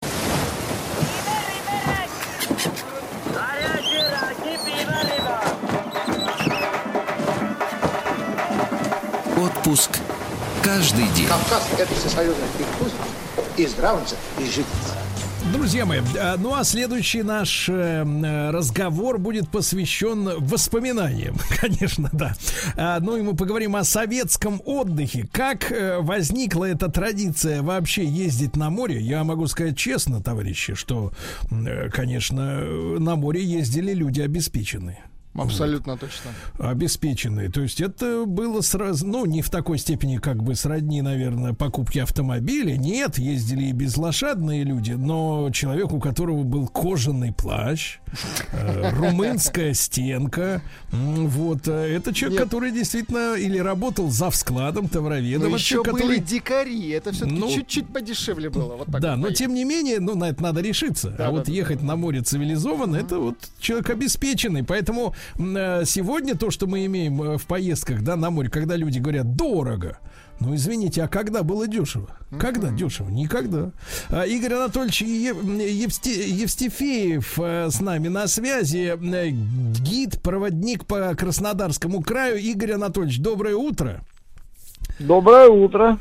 Да, да, да, очень рады вас слышать. Э, э, Игорь Анатольевич, ну, хотим разобраться, как же эта традиция в советское время началась, когда? Потому что некоторые, вот мы на этой неделе э, созванивались также с экспертами, некоторые эксперты говорят, что по большому счету в Краснодарском крае традиция даже во время гражданской войны не заканчивалась, да? Одни рядом воевали, а другие отдыхали, принимали минеральную воду, так сказать, для выздоровления. И даже во, а во время Второй мировой Великой Отечественной, естественно, госпитали, да, выздоровление э, личного состава. Вот э, с вашей точки зрения, вот когда э, традиция действительно ездить на, на Черное море, она, она появилась, возникла? Ну, появилась традиция, но когда у людей появился отпуск, как только И деньги. появился отпуск и деньги, да, то, конечно, смена впечатлений, наверное, это самое главное, что движет э, человеком, или, как сейчас говорят, туристом, э, посмотреть новые места. Ну и, конечно, отдохнуть. А море, ну, воздух, вода, э, смена впечат- впечатлений, наверное, это и подвигало людей отправляться в путешествие. Ну, а что вот тогда, в те времена, э, нужно напомнить сегодняшним туристам, которые, м, к сожалению, среди них много избалованных, таких как Владик, э, пятизвездочным турецким Да all-inclusive, да, вот, они, они жаждут сервиса, им даже не столько впечатлений нужны, сколько чтобы над ними, так сказать, порхали, э, заботились о них. А вот тогда, в советское время, вот что самое главное было э, при поездке на море? Ну, крыша над головой. Раз. Так. Неплохо. Вообще, э, питание два. Э, И что еще самое главное было? Ну и чтобы в погоду попасть, потому что когда на море шторм, вот бывают августовские шторма на Черном море, они были вообще не часты, но это тоже на самом деле было какое-то впечатление. А, вот хорошая погода, питание и крыша над головой, да. Все остальное, оно просто прилагалось. Ну, питание А- было Да-да-да, а вот я насчет питания как раз. Как, как тогда обстояло дело-то с питанием? Потому что вот действительно шведских столов, да, э, и закусочных, где можно съесть какую-нибудь жареную дрянь, вот, их же не существовало, таких сетевых, да, надо было как-то, а с продуктами тоже изобилия-то не было. Вот как решался тогда этот вопрос? Потому что, смотрите, сегодня-то женщина, она хочет что? Она, ну, она и так-то не готовит, по большому счету, много, как, как в советское время, да, но, тем не менее, любая женщина заявит, я в отпуске стоять у плиты не желаю, хочу отдыхать, вот, а что делать вот э, в то время было отдыхающим? Ну, вообще была, конечно, э, элементарная сеть столовых э, существовала в каждом курортном городке, но действительно очереди были жуткие. И, э, ну, я помню, что в магазине, конечно, можно было что-то купить. Рынки были, на рынке было все, но естественно, что цена была не каждому по карману. То есть, э, а, так, Я понимаю, я понимаю. А вот, э, э, так сказать, Игорь Анатольевич, мы же помним советские цены, да? Несмотря на все, э, так сказать, э, э, деноминации и девальвации, вот, мы помним, что, э, почем был рубль. Вот, чтобы действительно отдыхать в то советское время при, ну, скажем так, э, сегодняшние слушатели молодые, чтобы понимали, средние, ну, не средняя зарплата, ну, такая считалась уже, ну, небольшой, но уже, как говорится, не нищенской. Зарплата где-то в 120, наверное, у молодого специалиста, да? Э, 120. Ну да, да, ну, да, понятно, что 120, можно было и, и 150, и 200, и, так сказать, и все дела. Но, тем не менее, вот молодой специалист, который э, 120 получал, он же не, не имел возможности, правильно, так сказать, культурно переждать шторм на Черном море вот в течение отпуска. Так, сейчас, секундочку. Понимаю. А, ну, если мы о питании и о, о ценах на питание, да, говорим сейчас. Ну и не только, и вообще, и чтобы, чтобы сказать, как-то пожить, э, где-то так надо еще сказать, жить. красиво, Ну, да, да, да. смотрите, смотрите, ну, э, до 77 года примерно 1 рубль можно было заплатить за э, ночлег, э, это койко-место стоило. Это я Так. еще хорошо помню, потому что я приехал как-то, и вдруг полтора рубля, и я уже подумал, что это дорого. Мгм. Грабеж. Вот такой был период. Ну, потом, естественно, это просто койко-место. Но если это э, с удобствами дом, то, конечно, это могло стоить 3 и 5 рублей в сутки. Ну, то есть это комната, А, правильно, Да, фактически? да, да, комната. Э, Это, э, ну, это, наверное, место, одно все-таки место. Ну, комната, комната, подождите, комната, сейчас я вспомню. Рубля полтора, наверное, А, комната.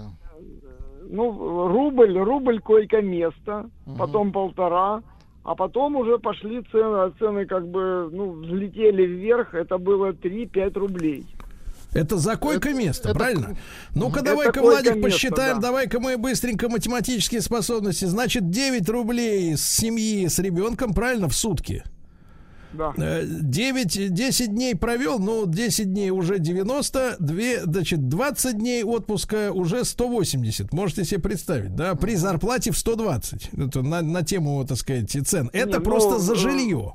Это за жилье. Это А- только за жилье, да. да, а чтобы нам, как говорится, как говорится, э, Игорь Анатольевич, харчеваться, вот при этом всем тре- трем людям, сколько это нужно было еще денег? Ну, так, покушать семье, ну, наверное, рубля три с половиной до пяти, я бы Это- сказал. так. это один Столовой. раз Это покушать? в столовой. Это, один раз бюджетно, да, да, да, это бюджетно. Один раз, а есть-то они Один хотят, вот эти люди-то три раза в день, правильно? Ну, а мы, я старался кушать, например, два раза в день. На юге А можно ужинать время- воздухом свежим, конечно. Ну нет, ну не свежим воздухом. Есть же всякие еще сладкое. Ну, там, конечно. э, Винцо, перекресты, правильно. рынок. Арбузы, да, да, да. Арбузы, конечно, фрукты, овощи, это, это рынок, конечно. Ну, люди, когда едут в отпуск, они вообще, ну, готовятся к этому весь год. Конечно, готовится. Поэтому Так вот, смотри, да, нет, давайте посчитаем. Вот давайте отдых три недели, как вот стандартный, да, там советуют в санатории. Итак, значит, 180 рублей мы посчитали за жилье уже в, в, в 80-е годы. Плюс, э, смотрите, ну, двухразовое питание, допустим, допустим, да, завтрак и э, обед. Это, значит, десятка в день, опять же, 20 дней 200. Итого уже сейчас имеем сколько, Владик? А? Быстренько. Много имеем. 380 рублей, правильно? 380 плюс ваши арбузы и венцо, и на это мы еще накинем где-нибудь стольничек, правильно? 380. И получается уже где-то в районе 500 500. Угу.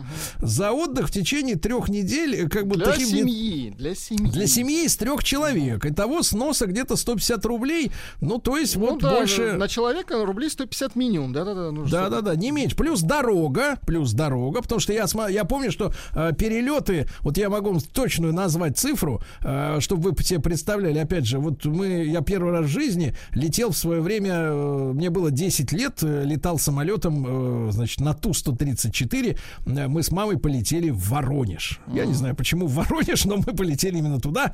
Так вот, билет стоил, товарищи, э, 13 рублей детский. 13. Ну, ну вот я э, помню, Детки. в институтское время 36 рублей из Сочи до Питера самолет. В одну вот, а это в Воронеж, ну понятно, поближе, рублей. поближе, вот. раза в ну, три смотрите, я, тогда я тоже вмешаюсь в ваш разговор и скажу ну, так, что... Да, что билет из Краснодара в Геленджик на Так. самолете стоил Так. 4 рубля. Четыре. Ничего себе. 4 рубля, да. А автобус стоил 3,60. Да. Ну, в общем, И тут если мы... лететь 25 минут.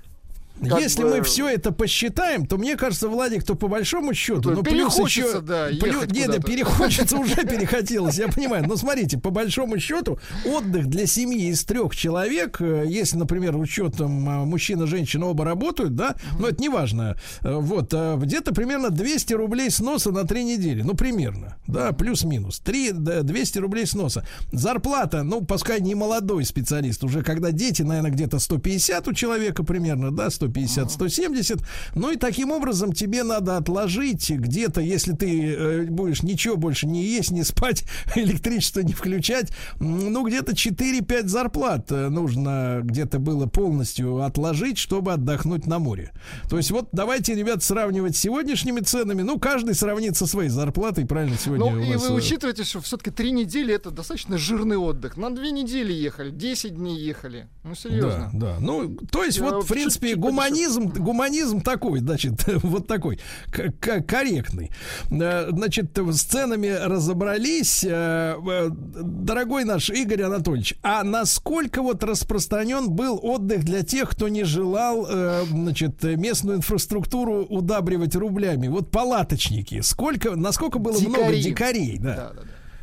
Ну, достаточно много. Все свободные места на море, где можно было селиться, На берегу. и этих мест было достаточно много, они все были заняты туристами, с палатками, да. С Это, машинами. и, ну, машины не главное, ну, есть места, куда нельзя было проехать, и они и сейчас есть, существуют.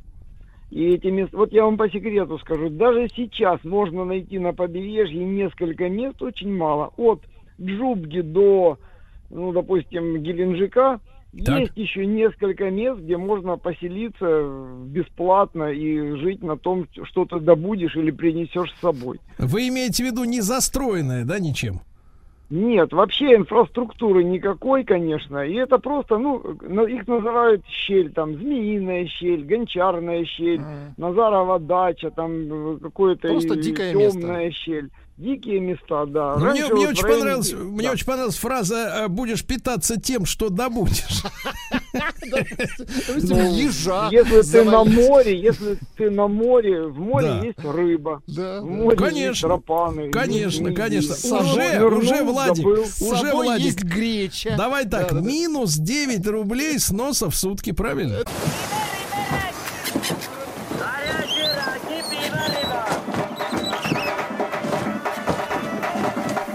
Отпуск каждый день. Кавказ – это всесоюзный перекус и здравница, и жить.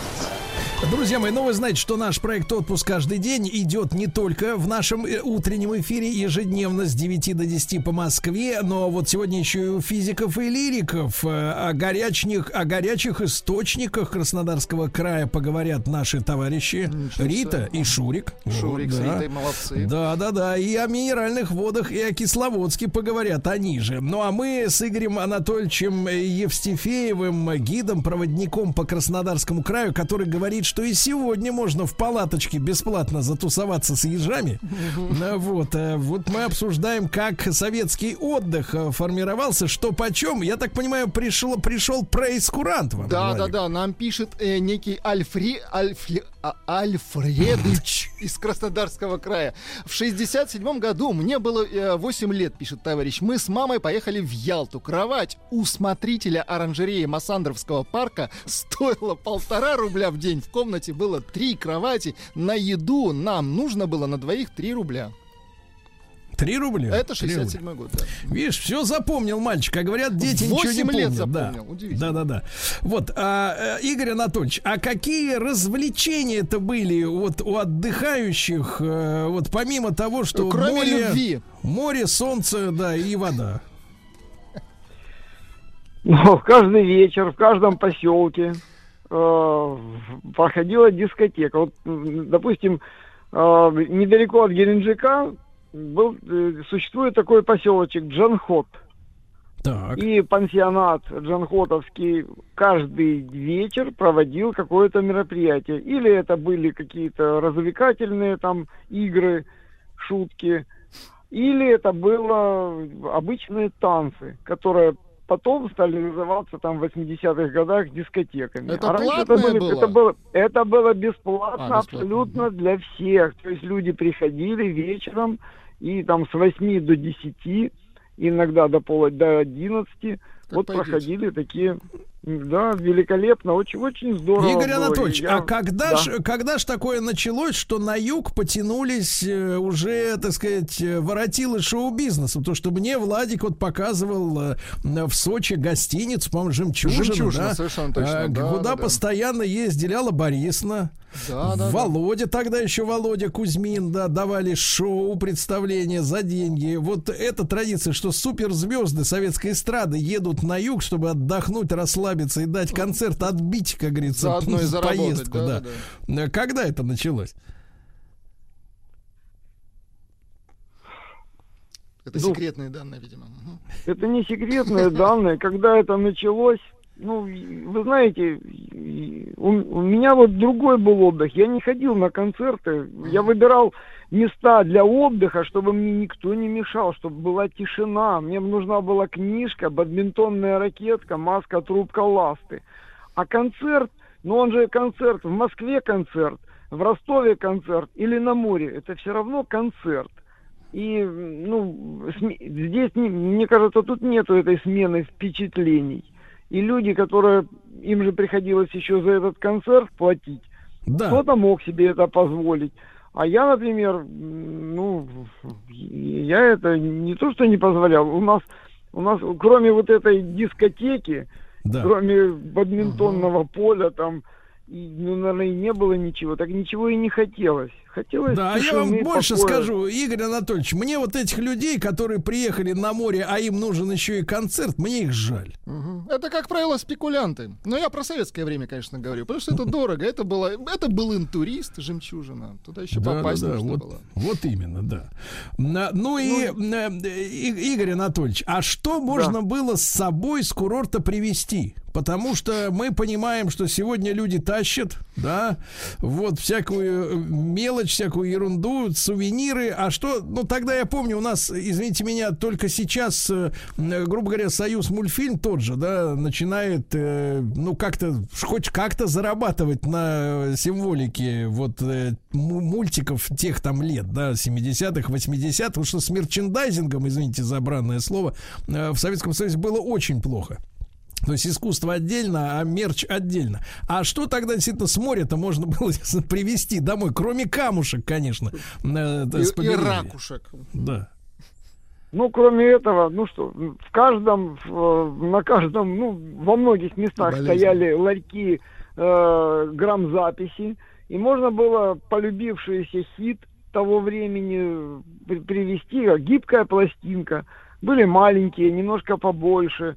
Э, вот такие вот э, эти сувениры везли. Привет с моря отправить. Аудио. Ну, примерно так называлось. Ну, везли, вот были очень много популярных песен 70-х, там, 80-х годов. И эти пластинки у многих сохранились как сувениры. Ну, привозили, конечно, и просто сувениры, и раскрашенные камушки с берега, и, конечно, рапана, э, особенно если она была большая. Раньше рапанов было просто не просто много, они вообще никому были не нужны, потому что море выбрасывало их тысячами. Сейчас найти рапана уже очень трудно. То есть всех съели, да, вот эти Или туристы? Ну, продали. Мгм. Ой, даже трудно могу не могу сказать, потому что да, рапана исчезла. То есть, э, то есть э, Понимаю, понимаю. Игорь я как ныряльщик, я как ныряльщик, Как вот ныряльщик, как подводный хорошо. охотник, да, я могу Да. сказать, что их очень мало осталось. Очень мало. Берегите, товарищи Рапанов. Ну и вот сегодня мы проиллюстрировали нашей аудитории, которая избаловалась малость, да, на зарубежных курортах. Да, и считает, что, так сказать, все должно быть дешево. Не было дешево никогда. Ясно, Владик? Ясно, конечно. Вот и все. Э, Судя по всему, это были приступы тревоги. Что? Страха, синдром паники. Могу прописать успокоительное. Эй, взгляни на меня. Я что, на паникюра похож? Ну, так, Я так похож сразу. на паникюра? Стыдиться вам нечего. Любой невропат... Тебя что, выперли с ветеринарных курсов? У меня был инфаркт. Кардиограмма не подтверждает. Мужчина. Руководство по эксплуатации. Друзья мои, э, мне сообщили, что вернулся подгулявший мужчина в самом расцвете сил Анатолий Яковлевич. Вот, а к нему навстречу вышел Владик, повоз- Да, да, да. поздоровевший. Здравствуйте, Здрасте, Анатолий Яковлевич.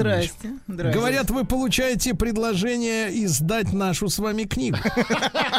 Нет, эти предложения получаете вы.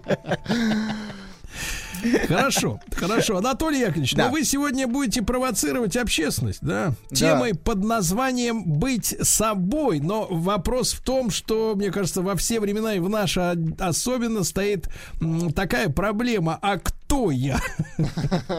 Это хороший вопрос, и, может быть, мы к нему вернемся. Но мы сейчас продолжим а, прошлую тему. Мы говорили, помните, быть счастливым и быть несчастным в прошлый раз. Вот, я сказал, что у нас будет пара ли- лирических передач после поездки, как такое настроение. А потом мы вернемся на суровую Видимо, правду. кто-то вас все-таки ублажил, да, там? Сермяжно. Наконец-то. Хорошо, ладно. При вашей, знаете, при вашей... Уймитесь, Да папаша. погодите, погодите, при вашей ну- прославленной взыскательности. Нет, но взгляд у доктора... э, к- э, С поволокой, да? Да, да, такой раздобревший. Вот реально у человека в глазах я прям сейчас деньги брать не Вы знаете, Анатолий, я готов вам предоставить...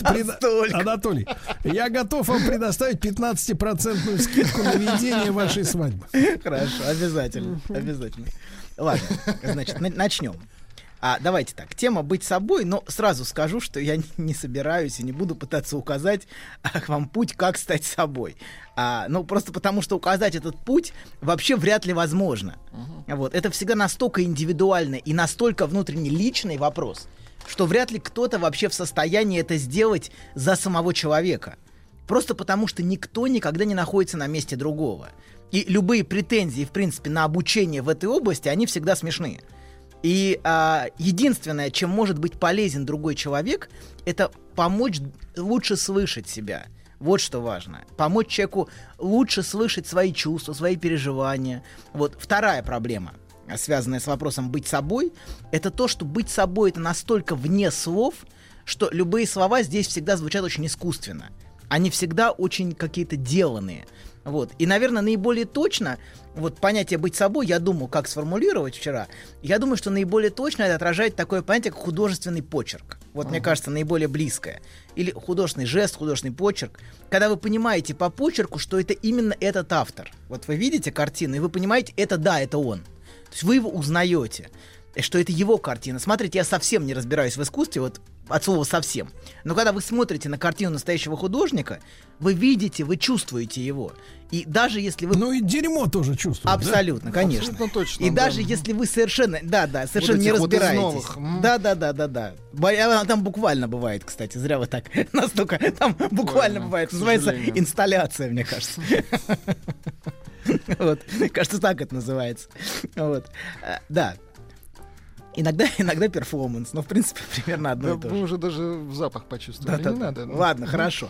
Знаете, я не разбираюсь в искусстве, я опять говорю. Но когда вы видите картину настоящего художника, вы чувствуете, что это он. А даже если совершенно не разбираетесь. И почерк художника всегда очень индивидуален. Ну, например, там фильмы Бергмана. Они имеют свою собственную, вы чувствуете. Мож- Может быть, не можете сформулировать, но вы чувствуете. Или картины Караваджо, например. Они что-то очень индивидуальное несут. Что-то, что невозможно подделать. Вы видите копии, например, этого стиля, но вы понимаете, что это не он. Вот. И, наверное, это, это можно разложить на составляющие, но при этом разложении вы всегда теряете ощущение, которое у вас возникает при встрече. Вот слово «встреча», мне кажется, очень важное в нашем сегодняшнем разговоре. Вы с чем-то встречаетесь, когда вы это видите. А, например, вот у Фитца... Или столкновение. нет, именно встреча. Встреча как открытие. Вот, ну вот, например, а, в Уфице, в которое мы, к сожалению, не можем попасть. Вот. а, Я пока. вам назову на сайт, можете попасть. Да, а, точно, да, да, да, точно. Хорошо. Так вот, а, да. А, Сайт «Дверь». Да, Мгм. да, да, да. Окно. Дверь и окно. Ладно. Так вот, когда, например, видите картины Караваджо, например, Медуза или Авраам, которые там висят, вы можете встретиться с чем-то невыносимо реальным. Вот в этой картине что-то такое, что прям берет вас за душу. Вот. И что-то, от чего вас бросает в дрожь. Вот. Вы понимаете, что встретились с чем-то очень настоящим, от чего вам не по себе. Вот это ощущение, мне не по себе от этого. Вот. А можете просто пройти мимо, и встречи не произойдет. В общем, ничего не случится. Например, можете смотреть взглядом умудренного искусствоведа, которого всегда есть научные слова и названия для всего.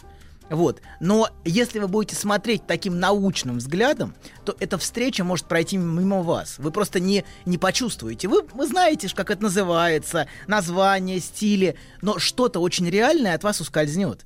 Вот. И я думаю, что если бы вы спросили, например, а, Караваджо или Тарковского, как он это делает, он бы, в отличие от искусствоведов, которые прекрасно знают, как они это делают, вот, они бы сказали «не знаю». И я думаю, что это было бы не кокетство. А, я думаю, что а, они сказали бы, а, а, как, что не, не потому, что они что-то утаивают, они так сказали бы. А, они сказали бы, это как само происходит. Я думаю, наиболее близко вот это само. Вот.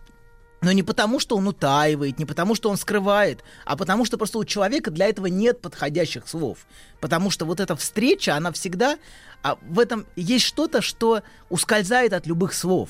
Вот. И у нас нет для этого подходящих слов, для вот этого настоящего, реального, да-да-да. да.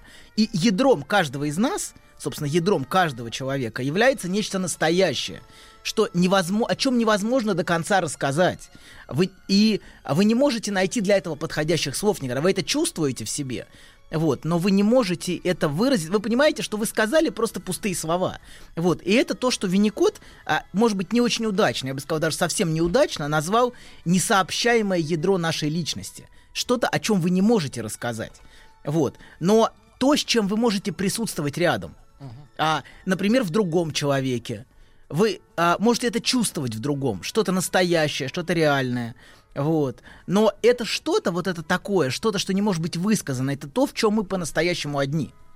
Вот. Одни не в плохом смысле одиночества, а в том смысле, что только ты можешь это в себе открыть.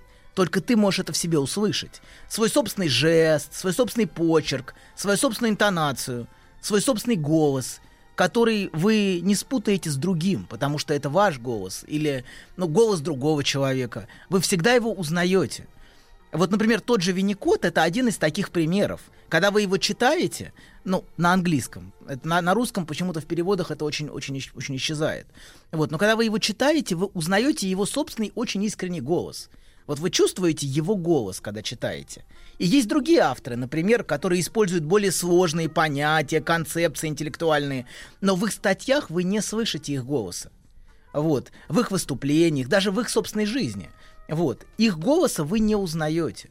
Вот, а, например, вот с Винникотом есть это ощущение, когда вы читаете его статьи. Вот. И вот искать и пытаться найти форму, найти способ узнавать и выражать а, вот это самое приватное ядро, вот это соб- собственное, а, вот это собственную, а, как бы, собственное это ощущение, найти для этого какую-то форму. Это очень серьезная работа. А, и то, к чему стоит относиться, в общем, наверное, со всей серьезностью. Вот. От этого ведь зависит, проживем мы свою собственную жизнь, найдем ли мы свой голос, свою интонацию, или будем пытаться имитировать какую-то жизнь. жизнь. Да, да, да, абсолютно. Вот. А, или, например, прожить жизнь, в которой мы даже не пытались найти свой собственный голос.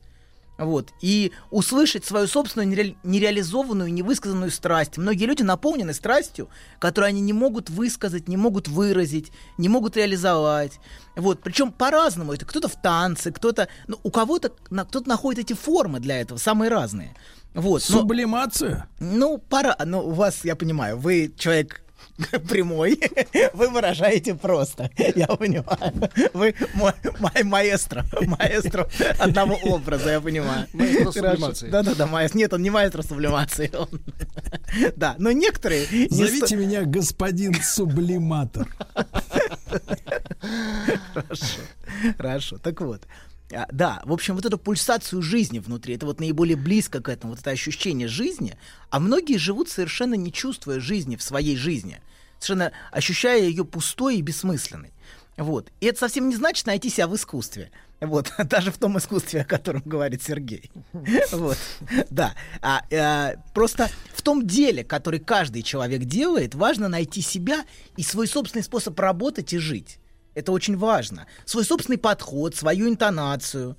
И потому что мы видим вокруг, что очень много людей разговаривают с другими совершенно чужой заимственной интонацией. Вы видите, что это не... Что как это фальшиво, да. ну, что это не аутентично. Вы про женщин, которые любят цитатки вставлять? Куда Чужие, естественно, цитатки, да. Ну, ка- ну, и про женщин, и про мужчин, поверьте, про всех нас. Мы Я все- понимаю, что клиентуру растерять не хочется. Не хочется, не хочется. Подонок.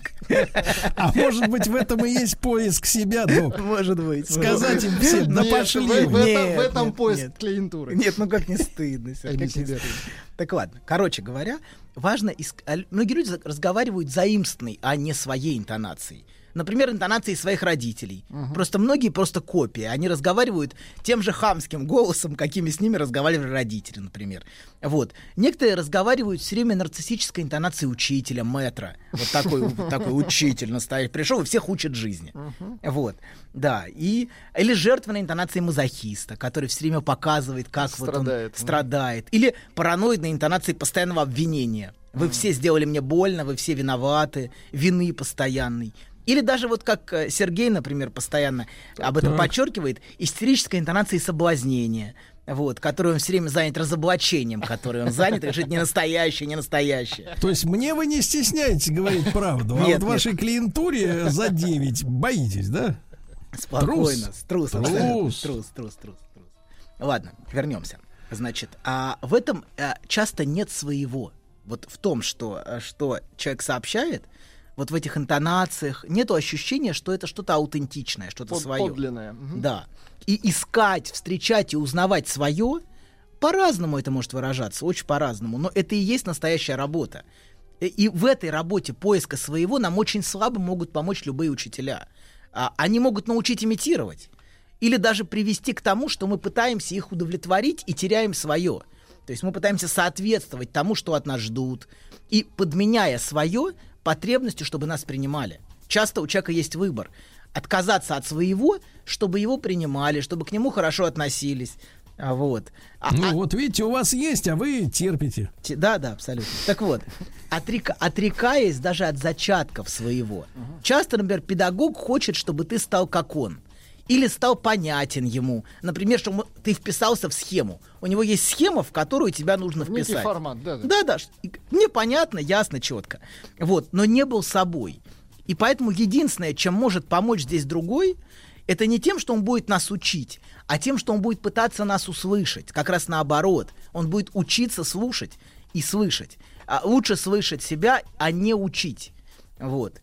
И а, в каком-то смысле вот эта работа поиска своего это определенный вызов или даже призыв к нам, который должен быть расслышан нами. Вот. Но, но, как правило, к сожалению, мы а, этой работы избегаем. Как правило, нам эта работа в тягость. А, Вот. И а, мы, не, мы не, не пытаемся сделать жизнь, которую мы живем, своей. То есть найти свою форму для этого какую-то. Вот. И избегаем под разными предлогами. А, вот, к сожалению, многим людям их собственная жизнь реально в тягость. И это ощущается. И они хотят чужого. Все время хотят чужого мифического счастья.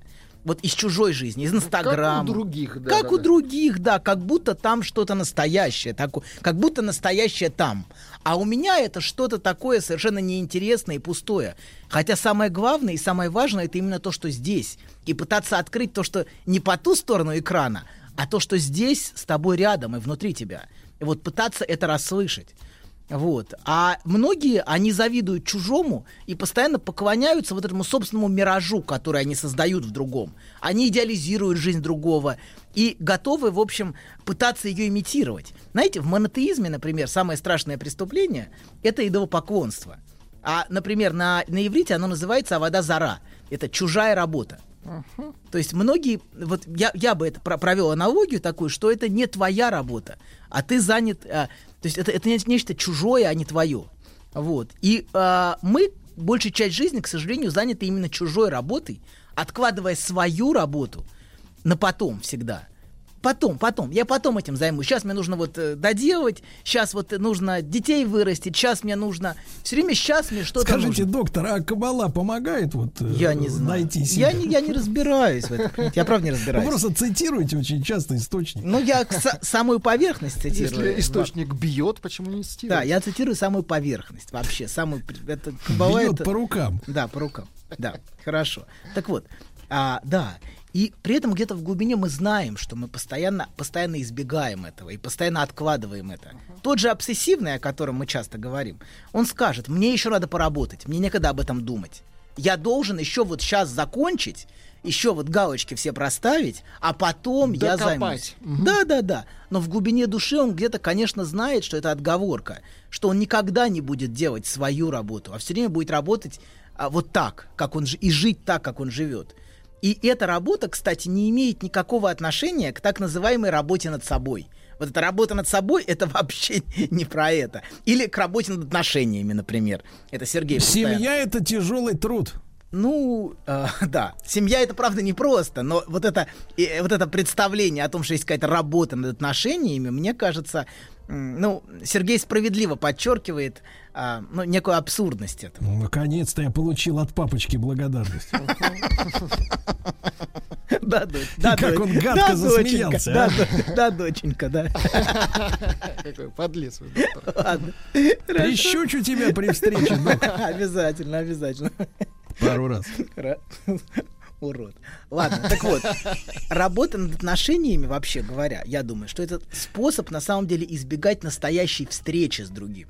Вот. Это вот то, что мы постоянно избегаем, постоянно работая над отношениями. Например, другой, он же, знаете, он всегда в каком-то смысле очень близко к нам. И часто ощущается как удушающий и одновременно очень далеко от нас. И как, как- как человек, с которым контакт невозможен. Отношения с другим это всегда что-то очень, очень непростое. Вот. А, и, а, но это что-то, с чем важно встретиться. С другим важно, важна встреча. А в так называемой работе над отношениями никакой встречи с другим не происходит. Мы не видим и не слышим другого.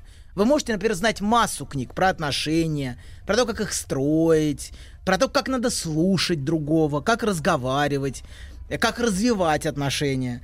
Пройти массу тренингов, но настоящей встречи с другим не происходит. Происходит какая-то постоянная имитация чего-то.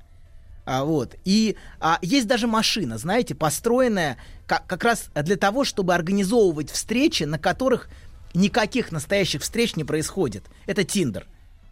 То есть это те встречи, которые, а, ну, которые не, а, ну, это не, это встречи не встречи, я бы так назвал это.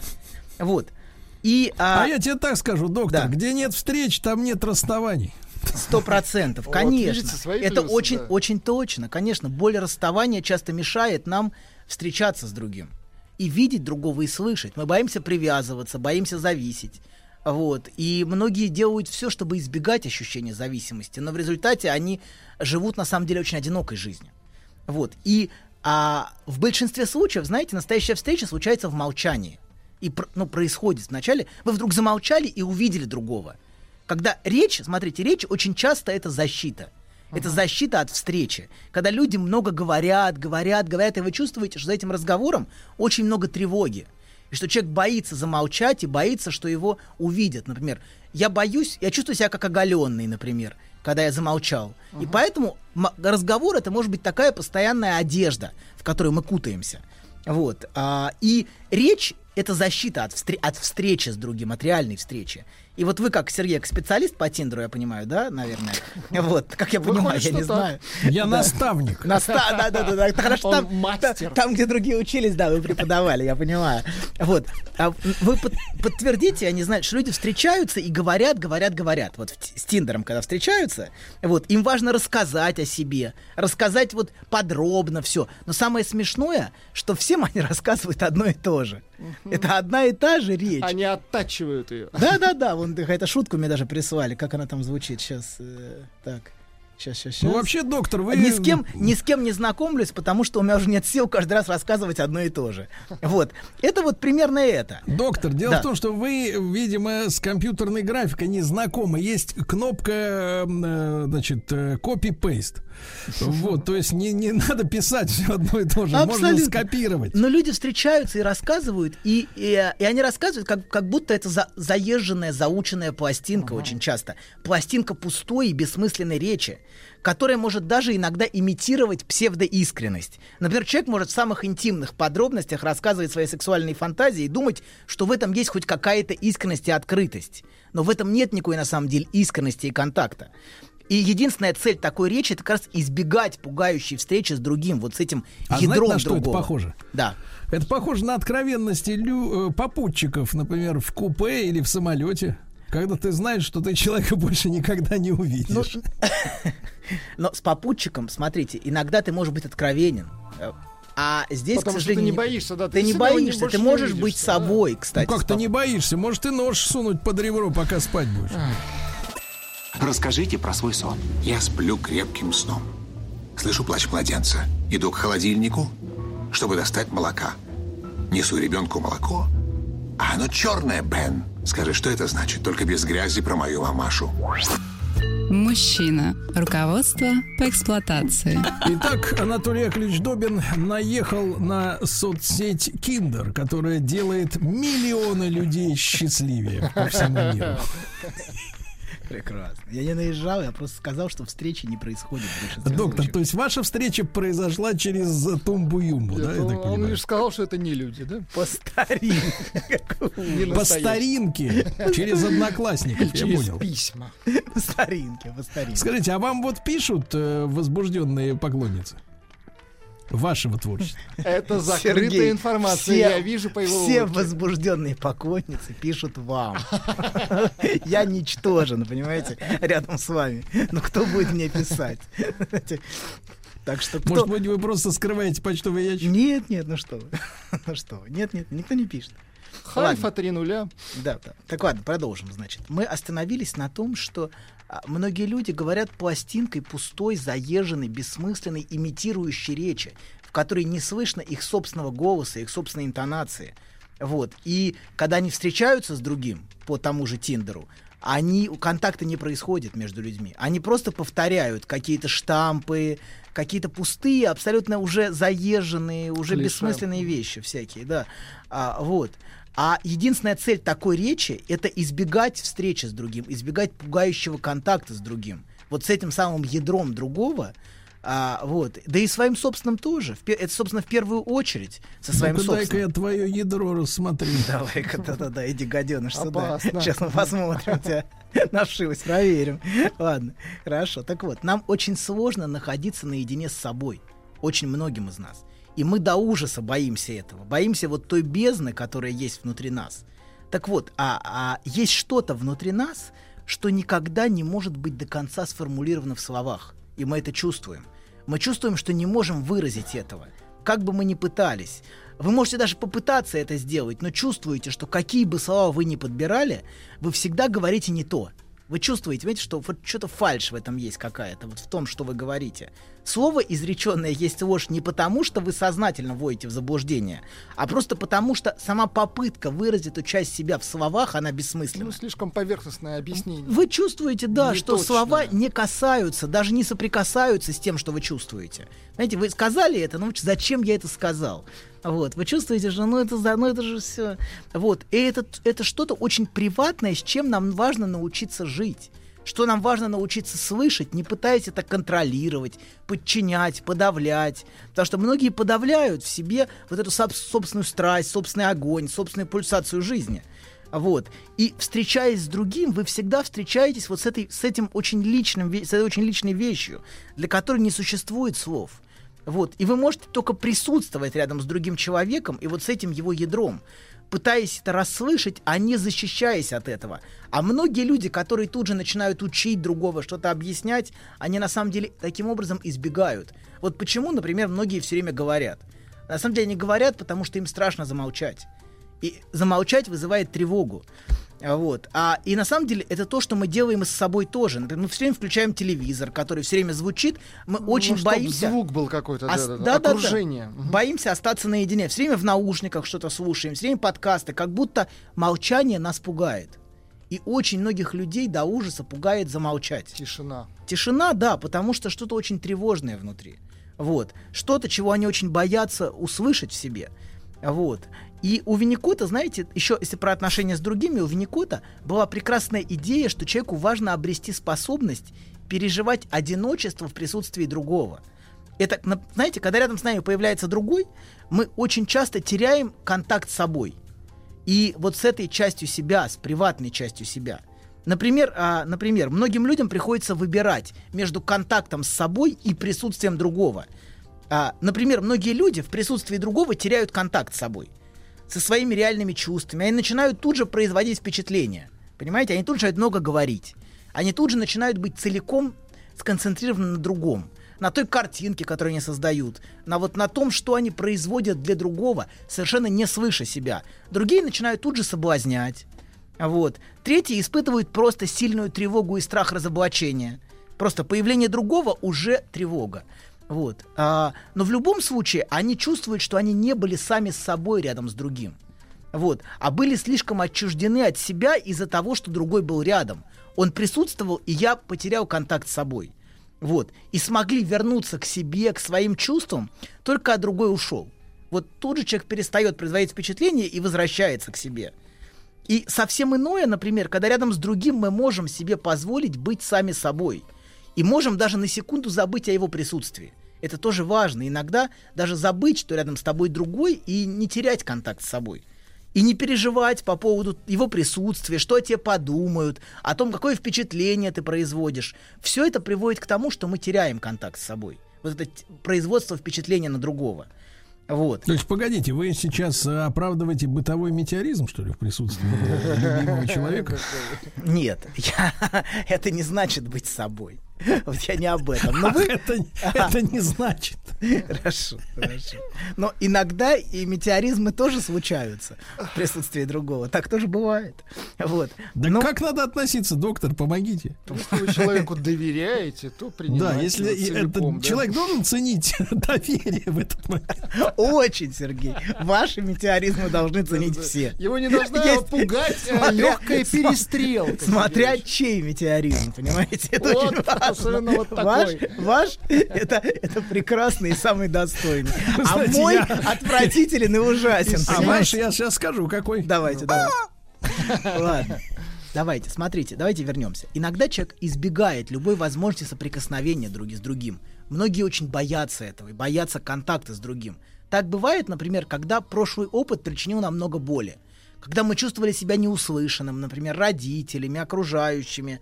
И а, часто человек закрывается от других, но не от других и от самого себя тоже. И в первую очередь самого себя, чтобы не слышать своих собственных чувств, своей боли, своего бессилия, своей невозможности установить контакт с другим или быть услышанным. А вот как Сергей сказал, что если ты не встречаешься с другим, ты не потеряешь другого. Если ты а, не становишься зависимым, ты не почувствуешь боли а, расставания. И многие избегают, а, избегают очень много радости от того, что они боятся боли. И от того, что они боятся страданий, которые с этим могут быть связаны. И а, а, многие чувствовали себя, не, на- начиная с детства, неуслышанными, неузнанными, и они не верят, что в принципе могут быть услышаны. Очень многие люди. И, как правило, у, у таких людей контакт с другими абсолютно формальный. А вот формальным я называю контакт, когда живой встречи не происходит, когда радости узнавания не происходит, а звучат просто одни и те же пустые и совершенно бессмысленные слова. Вот. И это часто напоминает пустой формальный контакт с родителями. Потому что многие родители устанавливают с детьми как раз именно такой контакт, вернее, контакт не контакт. Вот это формально. Они Очень общаются. формальный, да, да, да, да, да. Но жизни в этом нету. Вроде все хорошо, но живого контакта не происходит. Его не случилось. Что ты, ребенок накормлен, что еще надо? Абсолютно. Сыт, одет. А я согласен, абсолютно, но многие могут, многие не могут дать и этого, понимаете? И это уже хорошо, что они дали это, понимаете? А, я, кстати, в последнее время гораздо меньшей степени склонен винить родителей. Потому что, во-первых, каждый может дать то, что он Правильно, может. дети виноваты, что с ними контакты. Неконтактные дети. Конечно, конечно. Аутичные. Развелось тут, понимаешь, сокровищ. На, тут, понимаешь, конечно, слушай их, понимай. Я согласен абсолютно. Тиктокеры. Напинать им, точно. Твари, конечно. Ладно, смотрите, проблема в том, что винить — это продолжать ждать невозможного. За, за- за обвинениями постоянно звучат на самом деле скрытое ожидание и надежда, бесконечная, иногда всю жизнь. Например, человек, который все время жалуется на кого-то, на самом деле он бессознательно этого ждет, вот, и, от, и не- он не живет своей жизнью, он продолжает ждать, что ему что-то дадут, что он что-то получит, что не получил. Вот. Но иногда бывает, что контакта не происходит. И очень часто так бывает, что его не случилось. Вот. По разным причинам. Иногда проблемы на стороне родителя. В принципе, родитель не способен слышать. Вот он способен кормить, и некоторые и кормить не способны. Но он способен, например, накормить, напоить, одеть, но не способен услышать боль. Так бывает. И, ну, э, смотрите, а- люди дают то, что они могут дать, и это важно принимать. Вот. Иногда проблема, как сказал Сергей, на стороне ребенка. Например, невыносимая требовательность. Вот, от которой хочется куда-то сбежать. Бывают очень требовательные дети, знаете, невыносимые совершенно. Вот, от которых понятно, что родитель, ну, родителю невыносима такая требовательность. Вот, и он не может ее выдержать. Поэтому защищается не контактом. Вот обсессивные дети, они очень тяжелые, с ними тяжело. Они сидят, складывают свои там... а, От них вот. землей веет. Да, да, ну, в общем, да. Деньги. Да, деньги, кстати, обсессивные складывают деньги, очень любят, да, считать, пересчитывать, конечно, такие маленькие, маленькие старички ворчливые такие есть. Вот, а, да, но иногда важно принять, не важно почему, не так важно почему, но важно принять, что не случилось, и так бывает, что вещи не случаются, вот. А если и случаются, то это скорее, наверное, ближе к чуду, чем к нашему праву на это, что мне должны что меня должны слышать, меня должны понимать. Ну, в общем, ну, это хорошо, если нас понимают, и хорошо, что если нас слышат. А, вот. Но никто не должен, и иногда даже не может. Вот, так тоже бывает. Вот. И мы к тому же, мы, как правило, ждем от других того, что мы сами другим не даем. Мы их не слышим, не принимаем, а требуем, чтобы нас слышали. Очень часто бывает. Так, во-вторых, мы требуем, мы требуем, чтобы нас слышали, но часто мы сами себя не слышим и даже не хотим слышать. Ты должен меня услышать, но я на самом деле не понимаю, что я пытаюсь сообщить очень часто за этим требованием, ну вот за этим требованием. А, и я, ну я думаю, что и это поставить нам вину, в общем, невозможно. Просто так случилось, что я, ну я такой, понимаете, так бывает. И если вернуться к нашей теме, быть собой, то можно сказать так, с нами часто не случилось даже попытаться быть собой. Вот многие даже никогда не пытались услышать себя, быть собой. И, и знаете, вот, кстати, иногда именно случай может нас как-то подтолкнуть в жизни. Например, случилось, что я встретил человека, который меня услышал. Знаете, бывают люди, которых ты встречаешь... например, да? Например, нет, нет, но- например, например. То есть бывает, что ты встречаешь человека, расслышал. и это для тебя, и это для тебя настоящая встреча, понимаете? Есть много людей, но есть люди, которых ты встречаешь, и это для тебя очень значимый момент в жизни. Например, какой-то учитель, который тебя услышал, или какой-то друг. Ну вот есть люди, понимаете, вот я с ним встретился, и это для меня событие. Старший по камере, вот. Например, услышал. Ну да, хорошо. Да. Ну что же у вас, у вас все какие-то темы эти? Вы не все. Жизненные темы-то. Согласен, согласен, согласен. Вот. Браток. Сынок, сынок. Я тебя жизни учу. Да, смотрите, и, иногда, да, вот и иногда случилось, что я наконец перестал биться башкой об стену с требованием любите меня, принимайте меня, вот, и вы должны меня все любить и понимать, вот. А, И это, это способ на самом деле никогда не жить своей жизнью, а все время требовать от других чего-то. Вот. И очень грустно, когда человек а, живет вот такой жизнью, не своей жизнью. И когда его собственная жизнь, какой она могла бы быть, с ним не случилось. Понимаете? Она могла бы быть совершенно другой. Но с ним вот такая жизнь, и он даже не, никогда не пытался. И это грустно скорее, понимаете? Это не то, что он плохой, или не то, что он что-то не сделал. А я вам просто- скажу, Да. Анатолий, у нас есть алиби. Давайте. У нас украли Советский Союз, у нас у Понятно, всех приятно. могла быть другая жизнь. Знаешь, забавно, вот выложил тебе все, и вроде как полегчало. Нет, серьезно, будто сбросил тяжесть. Молодец. Я... А вы... Док, спасибо. Мужчина. Руководство по эксплуатации. Анатолий, вы начали отплевываться от моего аргумента, но ведь это замечательная индульгенция для многих людей. Но вопрос, что вы можете бесконечно всю жизнь жить индульгенциями, понимаете? Но ваша жизнь не случится. Это, это самое грустное, что вы могли бы быть другим и жить другой жизнью, которая рядом с вами всегда. Она не где-то там, когда вы заработаете миллион.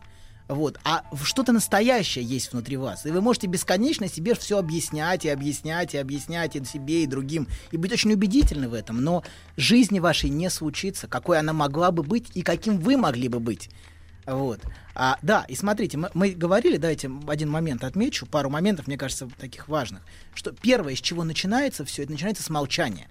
Это прервать этот поток бессмысленной и пустой речи. И в общении иногда важно замолчать в этих препирательствах бесконечных. А иногда важно замолчать, чтобы услышать другого. Потому что в этих обменах и в этих постоянных оскорблениях, наездах, претензиях, обвинениях мы на самом деле не слышим ни другого, ни себя. И Поэтому важно замолчать снаружи и важно перестать, например, все время создавать шум вовне, чтобы не слышать себя. Мы все время в наушниках, все время в телевизоре, все время шум. Некоторые даже заснуть не могут без телевизора, понимаете, да? Настолько мощная тревога внутри них перед тем, что есть настоящего внутри. Вот, перед чем-то живым и настоящим. Вот. А, Но, знаете, иногда вот первое это молчание, но иногда после молчания удается найти способ что-то высказать, что является нашей сутью. Иногда подходящие слова вдруг находятся какие-то, и они слышны, понимаете? Иногда нас слышат. Не обязательно это словесное высказывание. Часто это не словесное. Например, тот же Караваджо, о котором мы говорили. Это не словесное, но очень настоящее высказывание. И оно вас берет за душу, когда вы смотрите на, на эту картину. Или Тарковский. Они нашли свою форму. Вот. И ну, не- это не, не всегда так пафосно. Кто-то находит форму в танце, например. Девушка пошла танцевать и нашла себя, и выразила свое собственное ощущение в танце, например, и всю свою страсть, которой она наполнена, но которая подавлена внутри нее и не, не реализована, не услышана.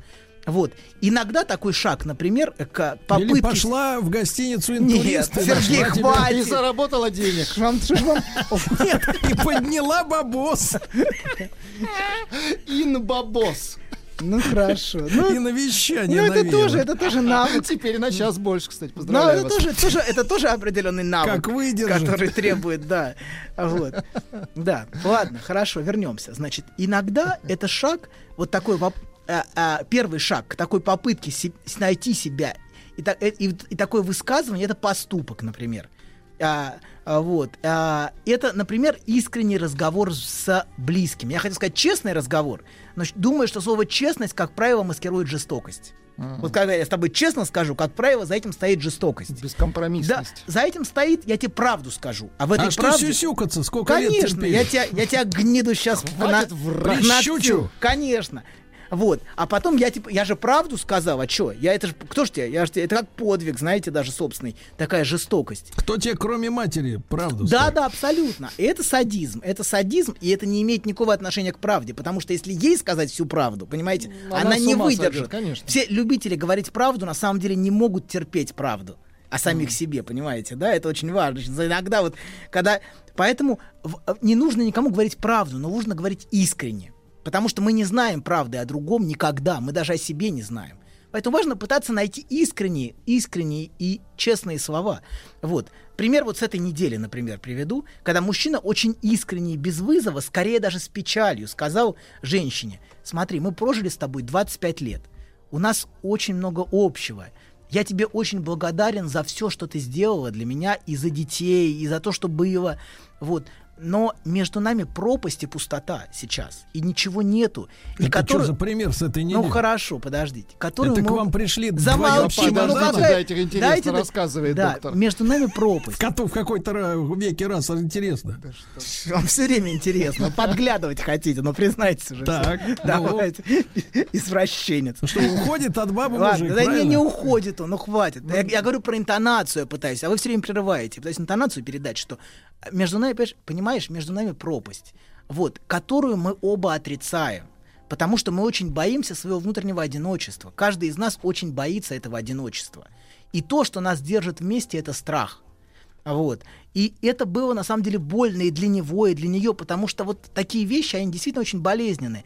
Но мужчина был очень рад, что этот разговор случился, и, может быть, в первый раз в жизни случился между ними контакт, потому что он выразил и ее чувства, понимаете?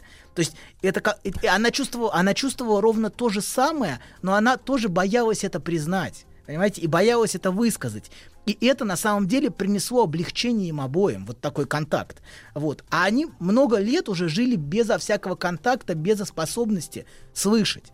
Вот. И многим не дает быть собой именно страх. Страх быть непонятым, неуслышанным. Иногда это беспокойство, что другой не Послушайте, выдержит. доктор, а именно поэтому у нас так много убийств на бытовой почве в состоянии опьянения. Когда э, с контактером служит столовый нож из кухни. Ну, это уже, это уже Ну, это отчаянный крик. проявление жестокости. Да, нет, ну вот, вот когда, когда из человека прорывается это, понимаете, ненависть, это тоже что-то настоящее, но это что-то, для чего он не смог найти формы. И это срыв, понимаете, да? Вот это, и когда начинается вот эта вся, то есть человек напивается и начинается, это значит, что он не может это выразить, он чувствует какую-то невыносимость внутри. Ему тяжело, и он, но у него нет для этого адекватной формы, которая могла бы быть хорошей реализацией чего-то настоящего внутри. Это переходит в жестокость, в садизм, потому что когда мы не реализуем себя, мы наполнены ненавистью. Когда мы чувствуем, что другой не, как будто другой не дает мне быть собой, нам кажется. Иногда причина это, например, страх, что другой не выдержит. Мы боимся причинить другому боль, если будем говорить с ним искренне. Вот многие женщины боятся прямо говорить что-то, мужчины тоже боятся, что это причинит боль. Собаки боятся говорить. Собаки боятся говорить, да. Вот. А кошки не боятся, кстати, причинять боль. И в этом смысле стоит у них поучиться. Вообще, знаете, многие, вообще люди могут всю жизнь переживать, что чего-то не случилось в их жизни. Понимаете, они всю жизнь, вот что-то должно было произойти, что-то случиться. Но самое главное, это не случилось попытки быть собой и попытки найти свой собственный голос. И вот выразить что-то настоящее в себе. Вот. И а мне кажется, первое, с чего начинается вот это быть собой, это с доверия себе, своим ощущениям, своим чувствам, а не чужим теориям. Доктор, у меня Да. ощущение, что вы не пыльно отдохнули в Сочи и до сих пор вас трясет от этих ночей любви. Еще больше подкастов «Маяка» насмотрим.